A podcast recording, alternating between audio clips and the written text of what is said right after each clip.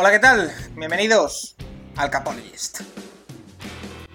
Where I come from isn't all that great. My automobile is a piece of crap. My fashion sense is a little whack, and my friends are just as screwy as me. I didn't go to boarding schools. Preppy girls never looked at me.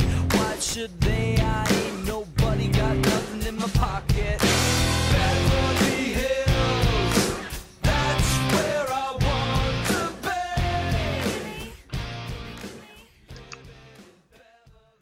Hola, ¿qué tal? Bienvenidos una semana más al Capologist, tu podcast más interactivo sobre la NFL. Seguimos una semana más hablando sobre el fútbol americano, sobre ese deporte que nos apasiona, y es que sigue habiendo cosas de las que hablar. Tras una semana en la que parecía que no había mucho movimiento, vuelve a haber eh, noticias, vuelve a haber eh, propuestas de cambios de normas, vuelve a haber algún que otro fichaje destacado en la agencia libre, que ya dijimos que, que prevemos que va a ser un goteo constante por las condiciones tan especiales que nos está eh, proponiendo esta pandemia del COVID-19 y por ello vamos a hablar de, todo lo que se nos eh, viene encima. Además, como siempre, responderemos a todas vuestras preguntas. Hay que agradeceros una semana más eh, la catarata de preguntas que nos habéis dejado en arroba el capologist sobre temas muy variados. Algunos que ya hemos hablado en semanas anteriores, pero a temas a los que hay que hacer un seguimiento. Y otros, pues, de, lo, de la más variada actualidad, historia, todo lo que nos habéis preguntado lo vamos a responder en el eh, programa de hoy. Como siempre, con las otras dos personas que componen este podcast y sin las que sería imposible eh, hacer todo lo que, lo que hacemos. Rafa Cervera, arroba Rafa Cervera 22 en Twitter, ¿qué tal? Pues fenomenalmente bien, Paco, aquí motivadísimo, con muchísimas ganas y bueno, vamos a ver cómo acaban de perfilarse las plantillas de la, de la NFL ya con los últimos posibles fichajes y a ver ya cuando empiece el training camp. Pero parece que todo esto del coronavirus se va asentando, por así decirlo. Y decía Troy Vincent, el exjugador que trabaja ahora con la NFL, que ellos se planteaban iniciar la temporada y con público. Vamos a ver si no sería pedir demasiado, pero vamos a ver qué ocurre. Cada semana nos llegan noticias nuevas, eh, cambia el panorama, eh, dependiendo de la semana somos más optimistas o más pesimistas. Toca, yo creo, ahora una época un poco de ser un poco optimistas, viendo el tiempo que queda y cómo está eh, evolucionando la, la pandemia. Nacho Cervera, arroba Nacho Cervera 6. Debo decir, y lo digo ya en el inicio de este podcast, que estamos grabando el martes 26, queda exactamente una hora y 28 minutos para que el señor Nacho Cervera entre en un examen universitario. Eh, una vez más, muestra del compromiso de la familia Cervera con este podcast, con el Capologist. ¿Qué tal, Nacho? Bueno, yo no le llamaría examen a lo, que, tengo que hacer, pero bueno, ya va a ser algo muy corto, pero eso sí. Sí, en verdad sí, en una hora. Pero bueno, eh, no, muy agradecidos por la recepción que tuvo el podcast de la semana pasada y sí, una lo que ha dicho Rafa, eh, parecía que esto iba a ver si la temporada se podía jugar o no y por ejemplo hoy el, no sé si ha sido el alcalde de Nueva York o el, o uno de los del estado, ah, ya se permite entrenar en, un estado como Nueva York. Si, si, si, en uno de los sitios más grandes están en esta situación, en tres meses. ¿Y más afectados?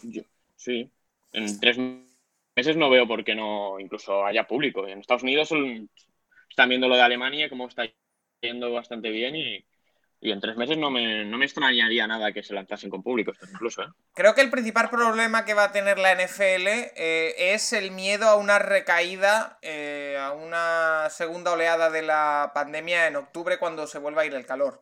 Yo creo que ese ahora mismo va a ser el principal bueno, pero en septiembre, sí, ya la cosa es a ver cuándo si es que existe esa recaída y cuándo, cuándo sucede, pero... Exacto, son solo teorías, claro si en septiembre lo ven posible, ellos van a tirar para adelante seguro. Exactamente. Eh, como ha dicho Nacho, eh, es momento de agradeceros a todos y cada uno de vosotros la acogida que tuvo el podcast de la semana pasada, porque eh, no, no hacemos el podcast por eso, pero sí que es verdad que reconforta pues ir cada semana superándose, ir cada semana dando pasitos hacia adelante, y el podcast de la semana pasada la verdad que reventó todas las mediciones posibles. Eh, hace un par de semanas celebrábamos que eh, el podcast eh, de balance del draft superaba las mil escuchas, las mil reproducciones entre todas las plataformas. el podcast de la semana pasada ha superado las mil escuchas solo en iVoox y en una semana. Rafa, la verdad que, como digo, no lo hacemos por eso, pero reconforta mucho ver esta acogida, ver lo bien que nos trata la gente, los mensajes tan bonitos que nos dejan semana tras semana y ver cómo progresa, ¿no? dando pasitos. Sí, sí, vamos dando pasitos y claro, con los sensacionales invitados que vamos teniendo, pues también yo creo que eso motiva a la gente a no aburrirse solo con nosotros. Y, bueno, yo creo que estuvo muy buena acogida el tema de los corebacks y esos juegos que organizas, Paco, que creo que tienen bastante interés, donde tenemos que, que bueno, que apostar, ¿no? O jugarnos un poquito, hacer de profetas eh, donde yo siempre arriesgo y vosotros siempre sois conservadores. Bueno, bueno, bueno, haremos alguno más ¿eh? durante el verano a ver si, seguimos eh, con el mismo perfil, aunque yo ya digo que eh, en el de quarterback lo tenía muy claro, en el resto no lo tengo tanto. lo que ha dicho Rafa, esta semana también tendremos un invitado especial, otro de los pioneros del periodismo sobre fútbol americano en este nuestro país, otro integrante de esa estructura maravillosa y que, hizo historia en el fútbol nacional como fueron los Barcelona Dragons, hablaremos con Albert Arranz. Pero antes de eso, vamos a, hablar un poco de la actualidad que nos deja... Eh, tengo aquí un par de nombres apuntados para pasar eh, brevemente sobre ellos e irnos directamente a las preguntas que nos han hecho los seguidores en nuestro Twitter, en arroba el Capologist. Eh, Nacho, los dos nombres que tengo apuntados son dos fichajes que ha habido eh, esta semana uno te afecta de lleno, de pleno, porque eh, el equipo del que eres aficionado, Seattle Seahawks, ha fichado al running back Carlos Hyde, que estaba en Houston la temporada pasada, un running back, eh, bueno, ya veterano, que ha tenido sus momentos, pero que nunca ha sido una gran estrella. Más allá quizá ese año en San Francisco en el que se destapó, a partir de ahí ha ido yendo de equipo en equipo, siempre efectivo, pero nunca estelar. ¿Cómo puede venir ese fichaje de Carlos Hyde a Seattle? A ver, el tema con Hyde es que en Seattle eh, está Carson, que volverá de lesión, pero este en principio llega la temporada, y está Penny que se rompió la rodilla, no sé, no sé si los cruzados o qué, o qué exactamente, en diciembre. Entonces, parece que Penny no va a llegar a septiembre, empezará en la lista, la lista PUB, la de eh, Players Unable to Perform. Entonces, eh, si llegas allí en la semana 1, te tienes, no te pueden sacar hasta la semana 6, aunque estés sano, pero te tienes que estar seis semanas sin, sin poder entrenar apenas. Entonces, claro, para esas seis semanas necesitábamos un segundo running back, porque si Carson se lleva el 100% de jugadas no va a llegar a playoffs. Entonces, a mí el tema de Hyde es que yo tenía claro que me daba igual entre Freeman o Hyde, son, dos buenos jugadores para una rotación, pero yo creo que, los que lo que ha pagado Seattle es caro. O sea, 4 millones por un running back 2, que a lo mejor en noviembre es running back 3, a mí me parece muchísimo. Pero bueno. Y el pringado de la historia es Freeman, que a ver quién le va a pagar 4 millones ahora. Que, de Bonta Freeman, como dices, Nacho, que era el jugador que parecía que quería Seattle, que ha ido detrás de él, pero que finalmente eh, ha dicho, se ha subido a la parra Freeman, Rafa, ha pedido 4 millones y se han ido por Carlos Hyde, que a mí personalmente me parece en 2020 más fiable que Freeman. Oye, yo creo que Hyde es más el perfil Seahawks o el perfil que buscan ahora los Seahawks en, uh, en una running back que Freeman. Eh, Hyde, yo, a mí siempre me ha gustado mucho, pero es curioso que no haya acabado de explotar. Yo recuerdo aquel partido vestido en todo de negro contra los Vikings en 2015, inicio de campaña, que ganaron fácil los 49ers 23 cuando debutaba Tom Sula y parecía que las cosas iban a ir, luego se torcieron muchísimo para, para, los Niners, pero que corrió para 168 yardas y dos touchdowns. Y sí que lo veo el típico corredor de que le gustan a, um, Pete Carroll, Machacón. Eh, yo me parece un, backup mejor para Carson todavía que Penny, aunque quizá Penny también un poquito más de, variación, aunque Penny tampoco ha acabado de, entrar, por así decirlo, en la NFL. Vamos a ver, pero no, no me gusta, o sea, me parece una buena prueba de cara a Seattle y tener cubierta ese espacio de running back que tanto daño les hizo a los Seahawks al final de la campaña pasada. Y eh, Nacho, además del, nombre ilustre de Carlos Hyde, tenemos otro nombre ilustre que se ha movido en el mercado, es el de Joe Flaco, que firma como quarterback en New York Jets. Eh, se está hablando de si puede aspirar a ser titular, de si va a pelear el puesto. Yo creo que tenemos todos muy claro que el Joe Flaco titular en la NFL, por lo menos para mí, se ha acabado. Es decir, va a ser backup de Sam Darnold y poco más. No, está claro. Y el tío al menos escoge bien. Dice, si tengo que ir a un sitio a no jugar y a estar ahí sin hacer nada, pues me voy a Nueva York. Estar ahí en un piso en Manhattan y perfecto, pero no, no va a jugar. O sea, el titular es Darnold y es el que tiene que ser. O sea, yo no sé, Flaco ya el año pasado, eh, vale que hubo errores durante los partidos que se hicieron para perder más de la cuenta, pero no sé si cuando se lesiona iban 2-7 o 2-8. O sea, yo creo que el tiempo de Flaco se ha acabado. O sea, yo, yo no esperaba que ese equipo este año, porque yo no esperaba que aceptase un contrato muy, muy bajo y nadie le iba a ofrecer así 6-7 millones, pero mira. Ha visto eh, la oferta de Jets y ya está, pero yo no, no, no va a jugar, o sea, no va a jugar ningún partido. Rafa, tú que en este tipo de temas eres más sesudo y menos visceral, eh, ¿qué podemos esperar de Flaco en los Jets? No, muy poco, muy poco. Yo creo que los Jets van a muerte con Darnold y es simplemente tenerlo como seguro por si ocurriera algo. Bueno, tener un, un suplente de garantías, por así decirlo, es lo que, lo que consiguen los Jets con Flaco, pero no, no veo ningún. O sea, está claro que la apuesta ahí por Darnold es total y que aunque estuviera, tuviera un mejor training camp flaco que Darnold, es que no, no tendría sentido hacer un cambio de este calibre, ni mucho menos. A mí es que la, la, idea que se me viene a la cabeza, porque lo primero que piensas es lo que tanto has dicho tú como Nacho, pero después se me viene a la cabeza el caso también de Cleveland Browns, con Case Keenum por detrás de, de Baker Mayfield, en el que también parece que Keenum es suplentazo, pero mmm, bueno, eh, en los últimos años ha sido un titular, tanto flaco como Keenum. Eh, al final, e, esa transición los más veteranos la suelen asumir y, bueno, a, cobrar, entre comillas, flaco durante el tiempo que le dejen ser suplente rulando por, equipos, pero mm, no sé si incluso puede ser un acicate para Sam de decirle, oye, mira quién te ponemos detrás, no te ponemos a un Gino Smith, no te ponemos a, un, al típico suplente, te ponemos a un tío que lleva siendo titular de la liga muchos años. Nacho. No lo creo. O sea, yo creo que al que le tendrían que meter una acicate es a Gaze. Pero a Darnold de momento. Bueno, a ver, es que tampoco le han dejado demostrar nada todavía a Darnold. Entre los dos años que lleva, con Bowles y, y no, es que es imposible hacer nada. Pero eh, no sé, yo no creo que el punto de mira de los Jets tenga que ser el quarterback. O sea, hay muchas zonas a mejorar. O sea, la línea ofensiva, bueno, van a cambiar los cinco titulares. Eh, receptores siguen necesitando. Em, la defensa con, Williams, aunque el personaje sea el que es, pero él consigue que las defensas funcionen. Ahora hace falta que Gaze haga algún ataque que funcione, no sé. Hay que eh, verlo eso. Pasamos, si os parece, directamente al turno de preguntas que voy a enlazar con este bloque de actualidad.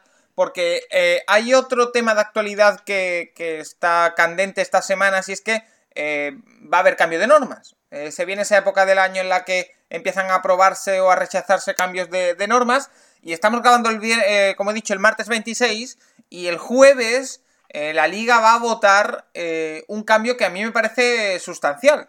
Y es que se está hablando en los mentideros de la NFL y se está hablando de que puede salir, que sí, que se acabe o se cambie la posibilidad del onside kick por una opción de darle a los equipos un cuarta y quince desde la propia yarda 25. Es decir, puedes anotar un touchdown y en vez de hacer eh, un, kick, que puede ser onside o, normal, hacer una cuarta y 15 en tu propia yarda 25. Si la consigues, eh, vuelves a, seguir jugando y sigues teniendo la pelota. Si no, te quedas muy dentro de tu campo con el balón para el equipo contrario. Eh, Rafa, a primera vista, ¿qué te parece esta posible cambio normativa? Espantosa.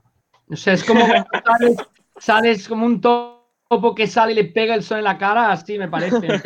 Pues, o sea, no, yo creo que el juego de fútbol americano son tres facetas, ataque, defensa y el juego de chut, y con esto estás em, ¿no? cambiando esa filosofía. Esto me lo dijo una vez cuando yo hablaba de los overtimes, cómo se podían hacer, el que fue presidente de la Asociación de Periodistas de, de la NFL, Ira Miller, que todavía vota para el Hall of Fame y que cubrió a Montana cuando trabajaba para el San Francisco Chronicle, y me dijo, no, no, no, no, son tres facetas de juego y no podemos cambiarlo.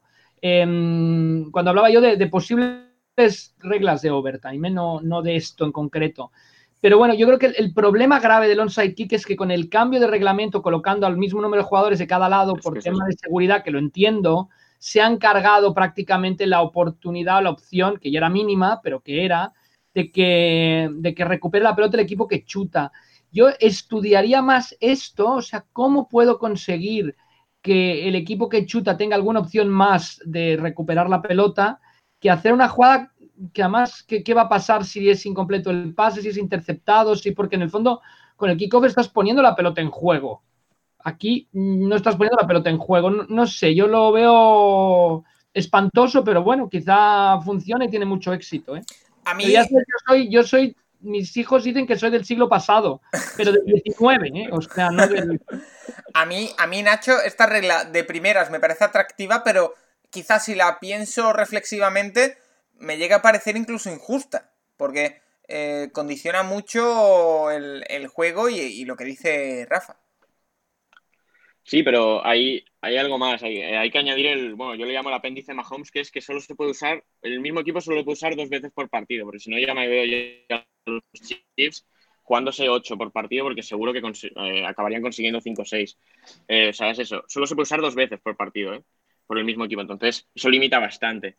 A mí me parece bien, es que a mí en la jugada del onside kick ahora no es, no es algo que puedas hacer bien o mal, es que tienes que tener suerte y eh, perder un, o sea, acabar con tus opciones de ganar un partido porque con una jugada que es pura suerte, a ver si un tío no tiene mano si no la coge o, no sé, a mí me, a mí me parece, no sé, no, no, no diría injusto porque las reglas así, pero yo creo que un cuarta y quince va a hacer, va a hacer además los partidos más emocionantes. O sea, eso, eso seguro, más, emocionante seguro. El tema es si más justo o no. Eh, entiendo eso de que, de que ahora más el, el onside kick es más suerte que habilidad, pero bueno, no sé, yo creo que eh, desequilibra mucho la balanza. ¿eh?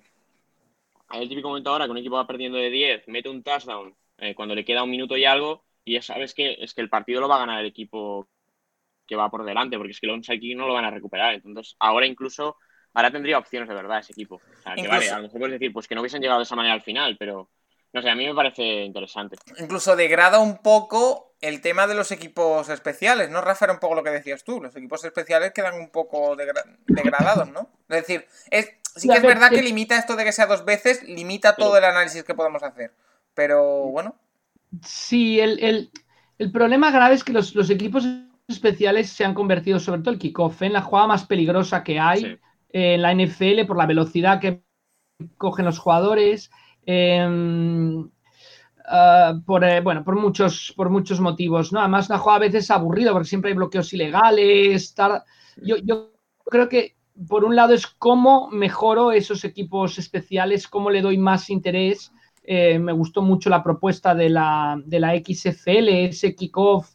Bueno, es, buscarle maneras. A mí me, me daría tristeza, por así decirlo, pero quedamos más desde la parte tradicionalista, romántica, que fuera desapareciendo el juego de chute del fútbol americano. Pero por otro lado entiendes que si no encuentran fórmulas para que sea atractivo y además es, muy peligroso, pues que lo vayan quitando, también se entiende, ¿no? Sí. Esta, esta, norma, por ejemplo, la aprobaron el año pasado en la liga aquella que duró cuatro o cinco partidos también. ¿eh? O sea, creo que era un cuarta y doce o cuarta y trece, pero ya la aprobaron en esa liga y ah, yo no recuerdo, no vi muchos partidos, pero creo que, lo que está claro no, vi mucho. En lo que comenta Nacho, que tiene mucha razón, ¿no? Y, que la XFL lo podía aportar y al final hubo el coronavirus, es la NFL necesita ese laboratorio que tenía antes en la NFL Europa, en la, donde probaron muchas cosas, desde la conversión de dos puntos, que no existía, probaron un field goal de cuatro puntos y era más de 50 yardas, no gustó, pero que tienes la oportunidad de, testarlo, ¿no? De verlo, a ver cómo funciona. Ahora el problema es que si tomas la decisión, el cambio es radical, ¿no? No, no, tienes un banco de pruebas, no puedes decir, mira, lo voy a probar en pretemporada o lo voy a probar hasta la jornada 3, ¿no? Pues. Y luego, bueno, la XFL este año, el, era, bueno, yo creo que era más radical todavía con los, con los eh, chutadores, porque por ejemplo no había extra points, había la jugada que ya dependiendo de la distancia sumabas más puntos o menos, pero no sé, eso sí que yo no lo cambiaría, pero una, esto a mí me parece bien el onside kick. Pues con, el, cambio del extra point, que, que, todos también dudábamos, porque si pongo la pelota aquí, si van a por dos, si la pongo aquí, si van a por uno, al final yo creo que fue una buena, una buena medida. Pues eh, ahí queda, siempre son polémicos los cambios de normas y siempre chocan de primeras, eh, sean buenos o, malos. Así que primero hay que ver si se aprueba y después hay que ver eh, qué efecto tiene en el juego, aunque yo creo que ese detalle que apunta Nacho de que solo se puede utilizar dos veces por equipo y partido, eh, la verdad que le da un punto mucho más interesante porque no se va a convertir en una constante. Eh, si os parece, pasamos ya al turno de, preguntas. Sergio García nos hace una pregunta porque la semana pasada hicimos ese ranking de los 32 quarterbacks titulares. Nos pregunta nuestro top 5 de defensas para la próxima temporada. No sé si os lo habéis preparado o tenemos que pensarlo, Nacho. Yo no me lo había preparado, pero a ver. Em, Rafa, Mira, yo te digo las que fueron el año pasado, que, sería difícil, ¿eh? Si, te digo, decir las que fueron el año pasado de memoria. La número uno, New England. Wow. Sí. Yo creo que no repite, ¿eh? Yo creo que este año no repite, ¿eh? ¿Búfalo sí? Baltimore. Sí, la veo también arriba este año. Chicago. sí, también. Es que tiene la Minnesota. Mm. Minnesota, que es de esos equipos que siempre tiene una buena defensa y siempre nos pasa un poco, no, bueno, quizá no a todos, pero a mí un poco desapercibido, ¿no? Yo diría este año Pittsburgh, sí. Buffalo, sí. LA Chargers. Chargers. Sí. sí. Sí, sí, por supuesto. Minnesota vale. y San Francisco o Baltimore. Baltimore yo creo que lo tiene perfecto, pero no sé por qué no creo que vaya a estar ahí, pero debería estar, ¿eh? Eh, Nacho, ¿qué te sale a ti? A ver, sí que tengo. Vale. A ver, yo no los meto en orden, ¿eh? porque no, no lo sé, pero yo creo que el top 5 puede ser eh, con estos cinco equipos, que son la defensa de Broncos, ¿Sí? la de los Bills, ¿Sí? la de los Ravens, la de los Titans y la de los Steelers. O sea, yo creo que, por ejemplo. Todos en la conferencia americana, ¿eh? Yo cuando lo hacía me salían también todos en la FC, ¿eh?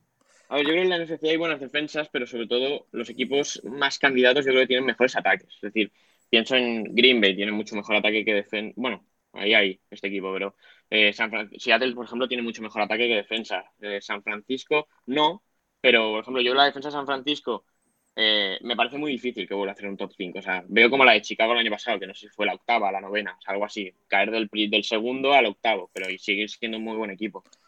A mí. También, es importante destacar que la, estadística es en yardas permitidas por encuentro, ¿eh? No en. o sea que. Sí, o sea que la estadística del NFL, número, defensa número uno, es la que menos yardas permite. Luego te pueden hacer más puntos, porque te los pueden meter. Bueno, pero que, que, que, ese es el más, la propia NFL. ¿eh? Más hacia adelante. A mí me sale seguro Buffalo, que me parece que es una defensa top.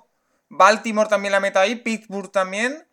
Eh, metería también a Tennessee y por meter a uno de la NFC yo metería a, Chicago, porque creo que tiene materia prima. Entonces yo creo que puede volver a... Yo, claro, el problema de la estadística esto es que, claro, depende mucho del ataque, porque si, el, si se tira 40 minutos, o sea, en, en Analytics no, o sea, en los que cojan Analytics, obviamente, pues ahí eh, eso se relaciona porque usan por jugada, pero las estadísticas que usa la NFL para valorar, para ordenar las defensas, al final te depende mucho del ataque que tengas también. Eh, Rafa, voy a leer ahora una pregunta que cuando la vi, eh, cuando la leí, se me hicieron los ojos chiribitas porque es un tema que estoy deseando tratar. Eh, Gustavo Diesmeco nos pregunta: ¿Pensáis que en el Game Pass de la NFL acabarán poniendo el audio de los partidos en castellano como ya ocurre en el de la NBA? En los resúmenes sí está, pero en el condensed y en el partido no. Ese tema del, idioma castellano en los partidos, Rafa, que a mí me parece que es el futuro inmediato. O sea, tiene que llegar en cuanto antes. Y no el audio de, de Latinoamérica, que también puede ser, sino un audio propio para España. Te cuento una cosa muy interesante, Paco. Aquí hay un estudio que hizo la empresa IMG, que lleva tema de derechos de televisión y representación de deportistas, muy interesante, que decía que en España la gente no estaba dispuesta a pagar por ver televisión. Es decir, eh, a diferencia de otros países, no sé, Alemania, el Reino Unido, donde te compras tu paquete para ver la Champions, o que sea, que quizá va cambiando con los jóvenes, ¿eh? pero que la gente en general no estaba dispuesta a pagar. Antes iba al bar a ver el partido de fútbol, etcétera, ¿no? Eso uno.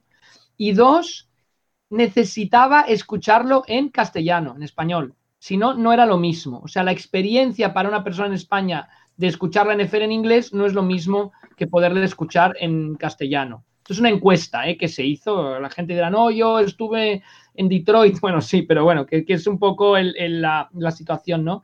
Entonces, por ende, la pregunta, la respuesta tendría que ser sí. Yo lo que contestaría es que técnicamente, de momento, solo lo contempla la NFL si viene la retransmisión de origen. Es decir, que solo podrían hacer si es el partido de la ESPN de lunes por la noche que tiene unos comentaristas ya en castellano. Si no los tiene, tendrían que añadirlos y no, de momento no lo han contemplado. Sí que sería muy interesante, ya no te digo el Game Pass, solo las retransmisiones, sino poder hacer un poco programas ad hoc para los mercados en castellano. Es decir, lo que sería un poco que además en Estados Unidos pasa mucho, ¿no? Lo, perdón, lo de las desconexiones, ¿no? Eh, una televisión puede ser la televisión de Pittsburgh y esa está afiliada a la NBC, a la ABC o a la CBS, pero tiene su programación de Pittsburgh cuando quiere y cuando quiere coge la programación nacional, ¿no? Yo creo que el Game Pass iría muy bien así porque entonces daría un servicio real, ya no solo monetario para la NFL de sacar un dinero con el Game Pass, sino a la vez de promoción de la propia NFL en los mercados interesantes de España, Alemania, eh, Brasil, por ejemplo, en portugués, México, etcétera. Y Rafa, eh, dices que la NFL solo contempla eh, otros idiomas si vienen de origen. Eh, de momento, de momento, Paco. Eh, cuando hablamos de origen, eh, por ejemplo, porque lo comentaba también el, usuario que nos ha hecho la pregunta, yo también lo he pensado. entendemos que se podría poner, porque yo creo que no es difícil, el audio de Movistar como una de las opciones en el Game Pass. complicado porque piensa en delays, etcétera y tal. Por eso digo de origen, de donde que se genere en el estadio, de la señal del propio estadio. o sea, la señal tú el Game Pass, el Game Pass en, por ejemplo, y esto Paco, tú lo dominas mucho mejor que yo, en España la, el fútbol eh, hay, una, hay una señal diferente, ¿no? La señal de internacional, sí, la internacional. En el Game Pass no existe la señal internacional. La señal es la de la ESPN, de la CBS, del NBC, etcétera. Yo creo que para poder hacer esto, la NFL... La señal de Movistar directamente, ¿no? Sería.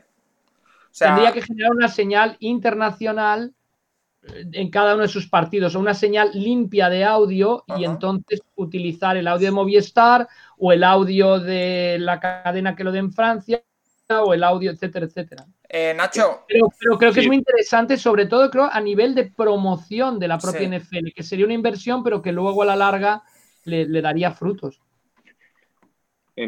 Paco, tú tienes el League Pass, ¿verdad? De la NBA. Sí.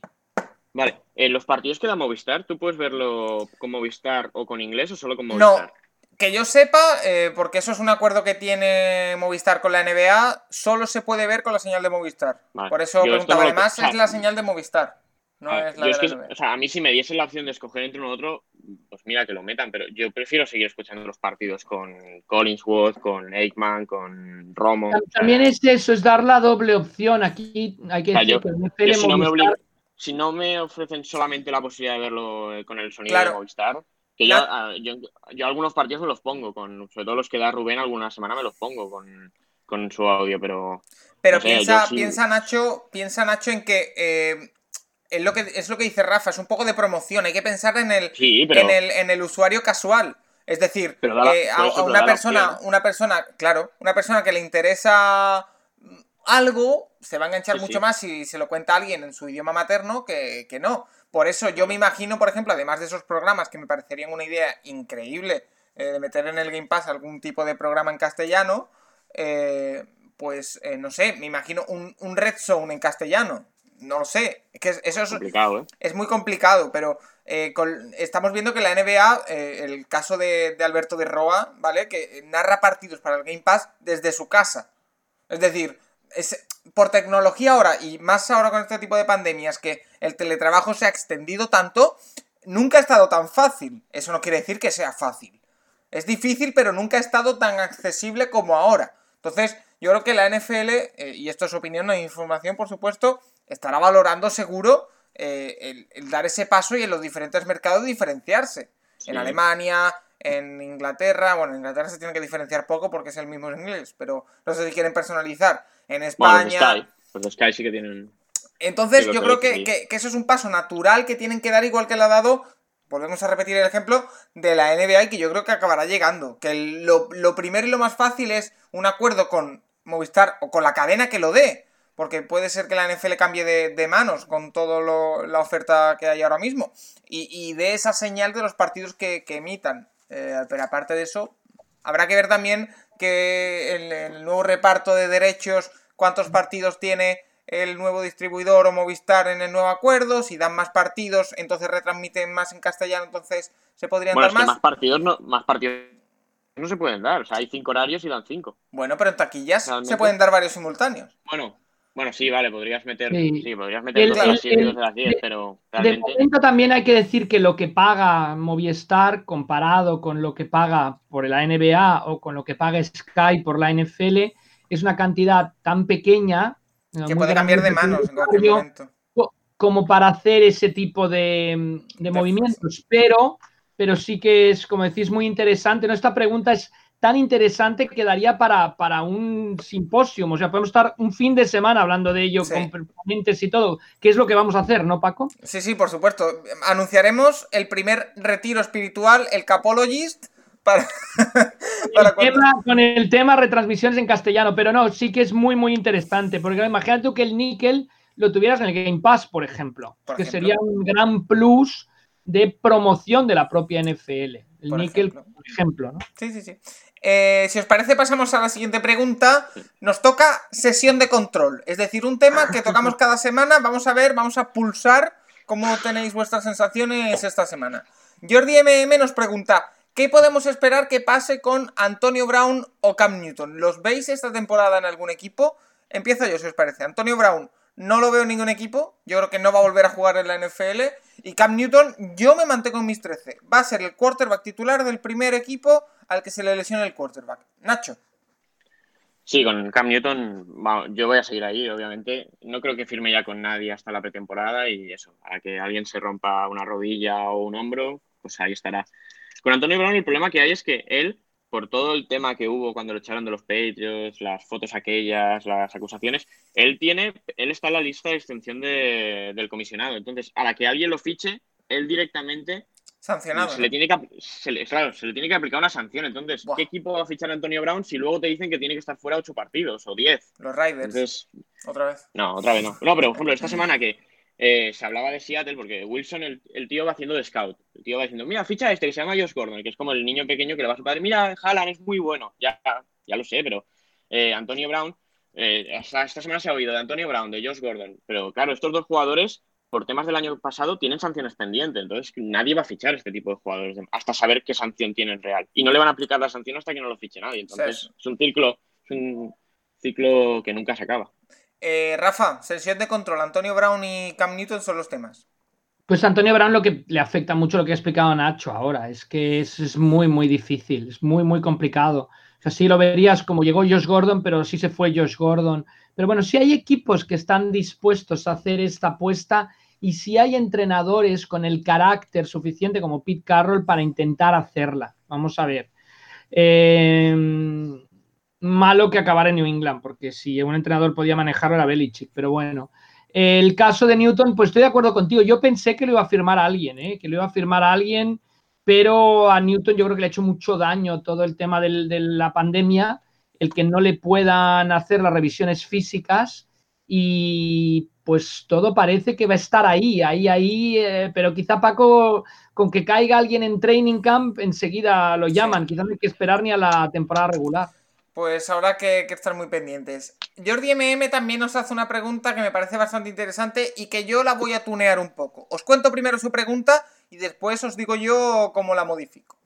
Eh, Jordi nos pregunta, ¿qué creéis que sería de Colin Kaepernick si algún equipo le diera la oportunidad? Lo veo improbable, pero creo que mejoraría el ataque de muchos equipos. Yo cambio la pregunta. Eh, ¿Dónde situaríais a Colin Kaepernick en el ranking que hicimos la semana pasada de quarterbacks. Nacho. El 173. Joder. a mí no, a mí es que entre que Kaepernick nunca me ha gustado nada. Que hace cuatro años o cinco, cuatro años que no juega. Es que hace cuatro años ¿eh? que Kaepernick se fue de la NFL y era un, era un tío que vivía del físico. O sea, realmente él lectura y demás no tenía. Tenía un brazo potente y piernas. A la que se le acabaron las piernas, Kaepernick Bueno, ha estado dos años, ha estado todos estos años descansando y ejercitándose, ¿no? Sí, y haciendo anuncios de Nike, que le paga mucho dinero, pero no. O sea, Kaepernick, para mí, a ver, es que el último año de Kaepernick, eh, vale, juegan en los San Francisco Finales que son muy malos, acaban en el 2 del draft, pero ellos ganan un partido con Kaepernick y un partido con Gaber. O sea, el nivel de Kaepernick hay que equipararlo a eso, a un Gaber, que es un suplente, pero que si sale al campo, ese partido lo puedes dar por perdido, siempre. O sea, creo que ahora es el suplente de Brady. Eh, ya, ya, ya se puede decir, o sea, el partido que se, que se pierda Brady, partido que se pierde, que pierde los Buccaneers. O sea, y aparte, el tema Kaepernick es, ya se decía, ya, ya se decía hace tiempo, pero ¿quién va a fichar a Kaepernick para que sea el suplente con todo el. El hype que tiene, sí, sí, sí.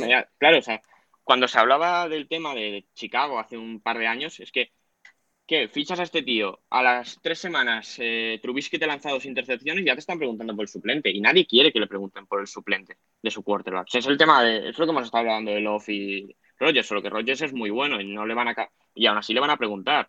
Pero imagínate si a un quarterback medio o malo le metes a Kaepernick detrás, que aunque sea muy malo, la, gente la, va a seguir diciendo es que el Kaepernick de 2015 es el Kaepernick de 2015. Y no, estamos en 2020.